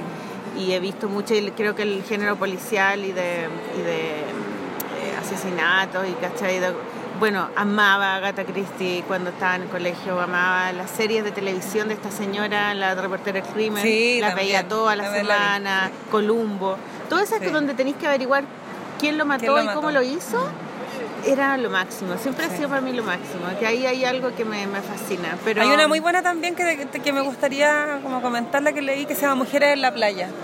De Tove Alsterdal, que es una escritora sueca. Los suecos también Los tienen muy son buenos, bueno, No, esa la- novela es increíble. Esa novela es una novela negra que es una mujer que, claro, donde no hay policía, no hay de- detectives, pero una periodista que busca a su marido que desaparece. y al buscarlo se, se detona todo un, un misterio negro, ¿cachai? Claro. Como de, de, tal como hablábamos hace un rato, como de, de, una, de síntomas de la sociedad, Sí, pues, como la de una del- comunidad, de ¿cachai? Millennium. Sí, no la he leído todavía, mi papá la leyó y dice que es increíble. Pero las películas, las Sí, no, tampoco la vi. Buena, súper buena. Tengo mucha deuda de la policial. Como me metí hace poco, estoy como recién así. Yo encuentro alucinante ese tema, me Sí, fascina. muy bueno, muy mucho, interesante. sí. Y yo creo que también es por eso, porque está hablando de cosas que no que no es precisamente lo policial. Yo creo que va por ahí un poco. Qué bueno. Oye, Paula, te pasaste por la Sí, entrevista. gracias a ti. Eh, te deseo lo mejor y, y después veamos lo del cote. Veámoslo, ¿Cierto? sí, Ya. sí. Su- Para que lo, vamos a la polola. Ya, gracias. Gracias. Chao. Estoy acá con Pamela Aravena. Eh, ella es eh, la modelo de mi clase de dibujo, la Diego Portales, y me la acabo de encontrar porque, claro, tú tienes un puesto. Cuéntanos tú qué es lo que tienes acá en La Furia. Cuéntanos. Bueno, aparte de ser modelo, hace muchos años. Modelo de figura humana. Modelo de de- figura de humana para dibujo, sí, Eso, pintura, escultura, dibujo, Ya. foto, todas las posibilidades. Eh, tengo un bici emprendimiento que consiste en bici licuadoras, que son Bici emprendimiento. Bici emprendimiento. Qué bueno el nombre, sí, ¿no? Sí, sí, porque llegamos en bicicleta y lo, nos llevamos todo en bicicleta. Y consiste en licuadoras que funcionan con el pedaleo, sin electricidad, solamente con energía humana. Lo contaminamos y además vendemos jugos de fruta natural, 100%. Qué bacán. ¿Y de qué fruta? A ver, tienen ahora, por ejemplo. Hoy día tenemos limonada, frutilla, mango y frambuesa. Por lo general usamos fruta de la estación, para no comprar frutas congeladas. Claro. Y azúcar morena, y le agregamos también hojitas de menta o albahaca, según el gusto del, del tomador de jugo. ¿Y ustedes están en, en varias ferias? ¿Van a como... los contratan o ustedes cómo lo hacen? Mira, nosotros, eh, yo soy la reina de buscar ferias, soy la encargada de las relaciones La públicas. reina de las ferias, te. Entonces, vamos buscando, escribimos, y como el, el invento es novedoso, nos invitan. Oye, pero tú me dijiste que vivías en la playa. Sí, estamos viviendo desde abril en Isla Negra. ¿Y por qué en la playa? Porque, bueno, en la playa porque es cerca de Santiago, todavía dependemos, estamos en transición, dependemos, dependiendo de Santiago por algunas pegas. Y además que es muy hermoso, Isla Negra es un lugar maravilloso para vivir, es tranquilo, respiras aire limpio. Y además llegamos a un lugar donde hay un circuito de gente re linda también, que están haciendo cosas independientes. Artistas. Artistas, eh, también obreros, así como oficio, hay de todo. ¿Y qué estudiaste tú? Yo estudié teatro, en algún momento de mi existencia. Ya. ¿Dónde estudiaste teatro? Estudié en el Liceo Experimental Artístico, después tuve un año en Balmaceda C15 cuando se fundó Balmaceda C15 y un año en La Mancha también, en la Escuela del Gesto y la Imagen La Mancha. Ya. ¿Y trabajaste como actriz? En teatro callejero, estuve en la compañía Mendicantes Ya. en el año 2000. ¿Ya? ¿Y cuándo apareció lo de la cicle de jugos? ¿Cicle de jugos se llama? Bici Jugos.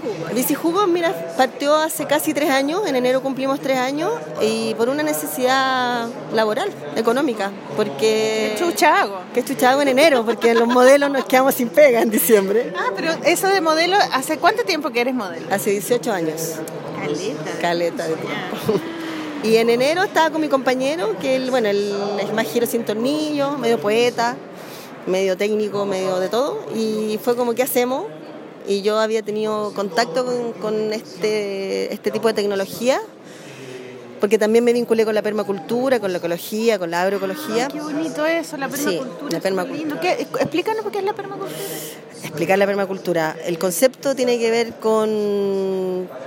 Se puede eh, eh, relacionar agricultura permanente o cultura permanente, Ah, que tiene es que ver permanente la palabra. con la circularidad en el fondo, Ya. porque el sistema actual de producción y extractivismo es lineal y la permacultura lo que apela es que volvamos como al origen natural, que es la circularidad, donde la energía no se pierde, sino que siempre se devuelve en el caso de las aguas, en el caso del- de los desechos que tuvo. La calefacción. Todo. Toda la idea es que, se- que circule para que vuelva a restaurarse, no se pierda.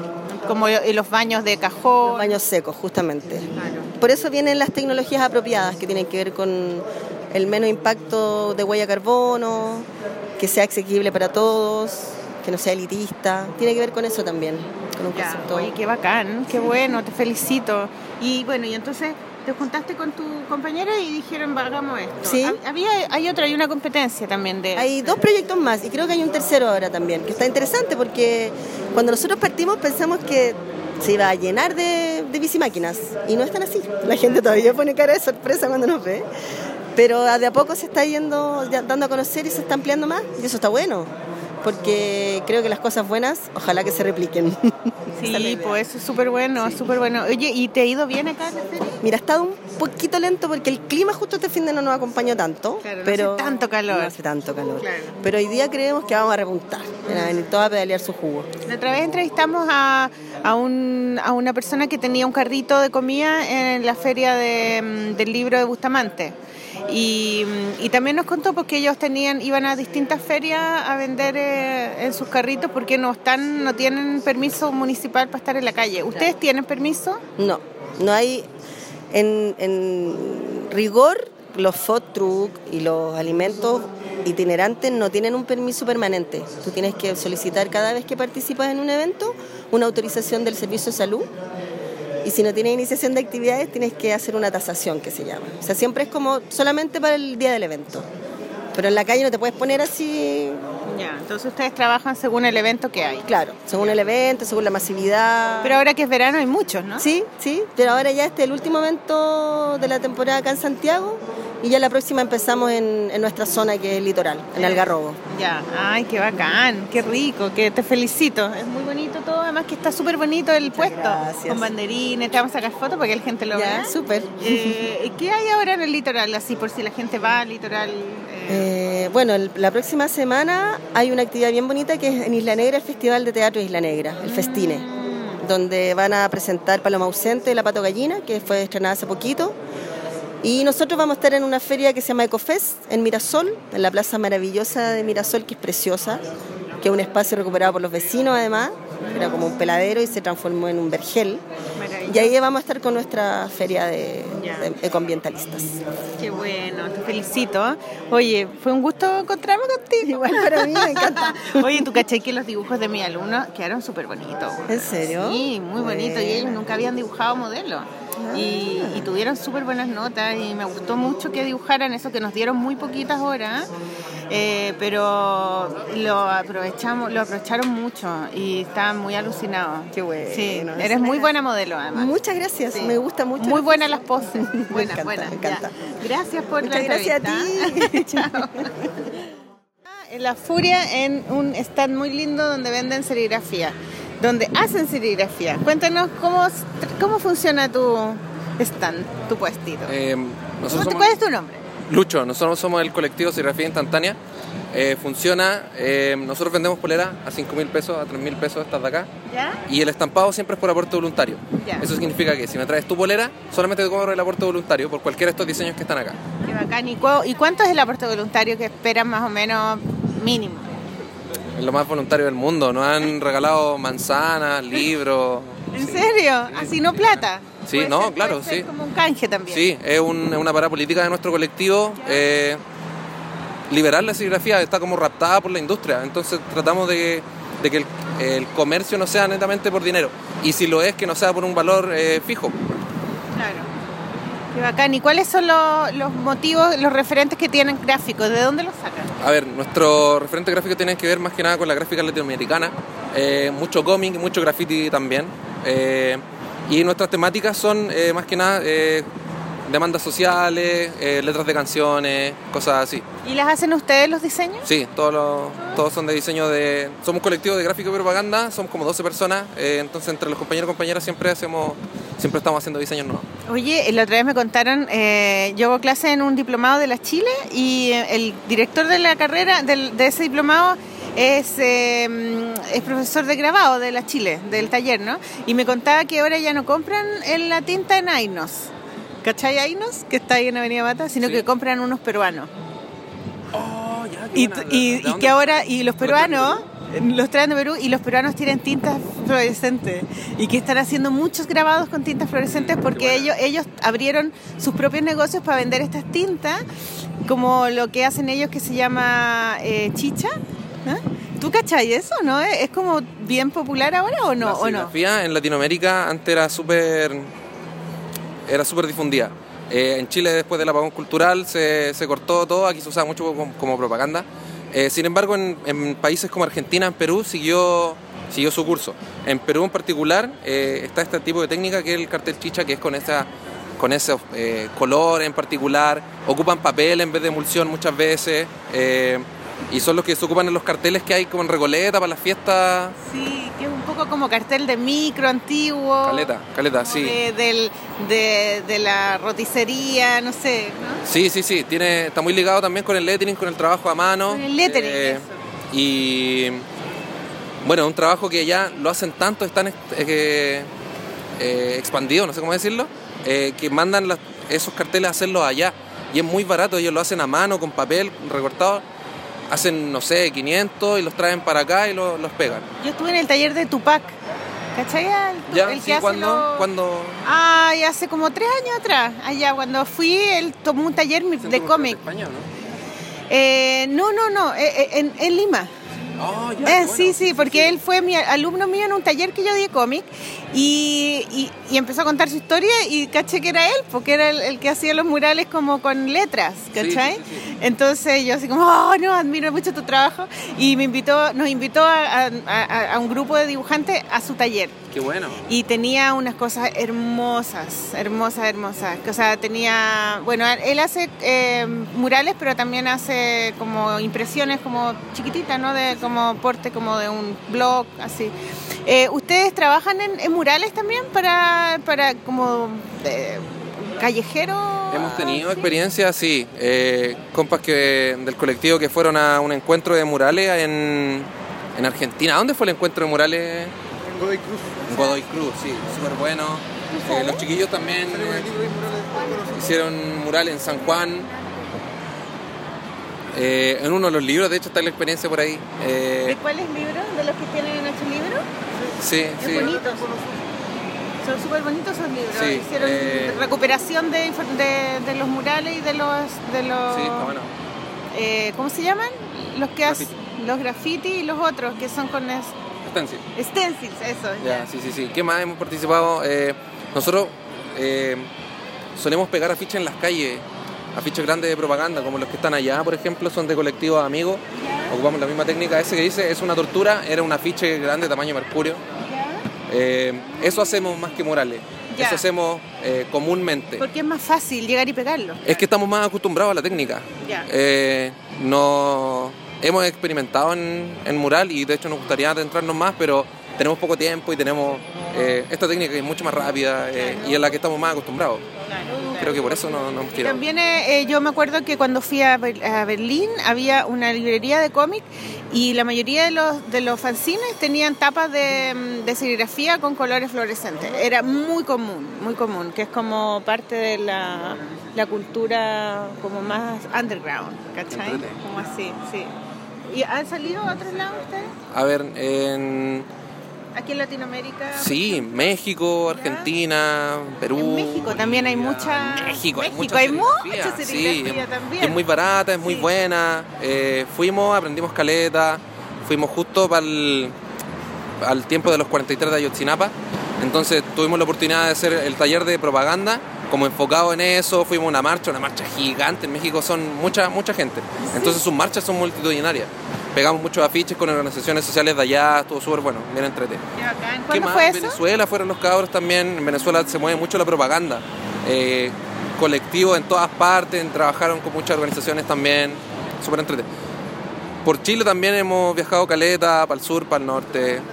El Coquimbo, Coyhaique, Mulchen. Ustedes tienen un lugar donde. Mulchen, tú, una alumna de Mulchen. Sí, Mulchen, Me voy para Mulchen, a la capital. Oye, eh, ¿tienen un lugar donde trabajan como un taller? Tenemos un lugar físico donde producimos todo esto y donde realizamos taller de la técnica, Ya. que queda como en la Metro y Razabal, Mata con mi cuña, por ahí. ¿Ya? ¿Sí? Mata con mi cuña, y claro, sí. Sí, Santa Elena 935, si nos queréis buscar. Ah, ya, sí, está, mi taller está en Avenida Mata con Carmen. Estamos muy cerquita. Sí, sí. Qué bueno, ya, pues, eh, ¿tenía alguna página donde la gente te pueda ver? Eh, porque esto es un podcast, entonces lo van a escuchar. la gente. Ya, eh, nuestra página es serigrafiainstantánea.cl, sin embargo nos movemos mucho por el Facebook, Ya. que es Ah, ya, eh. Colectivo Serigrafía Instantánea. Ya, bacán. Sí, ahí siempre estamos anunciando los lugares donde estamos interviniendo, eh, los talleres que hacemos, la fecha de los talleres. Por Ya. ejemplo, el próximo taller el 16 de diciembre, Ya. que es de bastidores de un color, y el 19, 20, 21, que son de dos colores. ¿Y es muy caro? 25 lucas el de un color, 35 el de dos colores. Ah, ¿qué va? ¿Y dura un día? El de un color sí, el de dos colores eh, son, tres, son tres días, es como vespertino, de 7 a 10, algo así. Ya, bacán, qué bueno, ya. Sí, Oye, muchas gracias por la entrevista y te felicito porque está demasiado entretenido. Yo me compré uno, esto, uno, eh, ¿cómo, ¿qué son? Magnetos para Magneto, se me olvidan las palabras, me estoy un poco vieja. Eh, uno de Jorge González, otro de Violeta Parra y otro de Pedro Lemebel. Tan bacanes. ¿Quién hizo, ¿Quién hizo los diseños? A ver, este lo hizo una compa que una gráfica de una compañera del colectivo, Paloma se los- llama. Como que los pintaron. Sí, sí, sí. Eh, esto lo hicimos en una oportunidad que eh, trabajamos en el Centro Cultural eh, La Moneda, hubo una exposición de Warhol.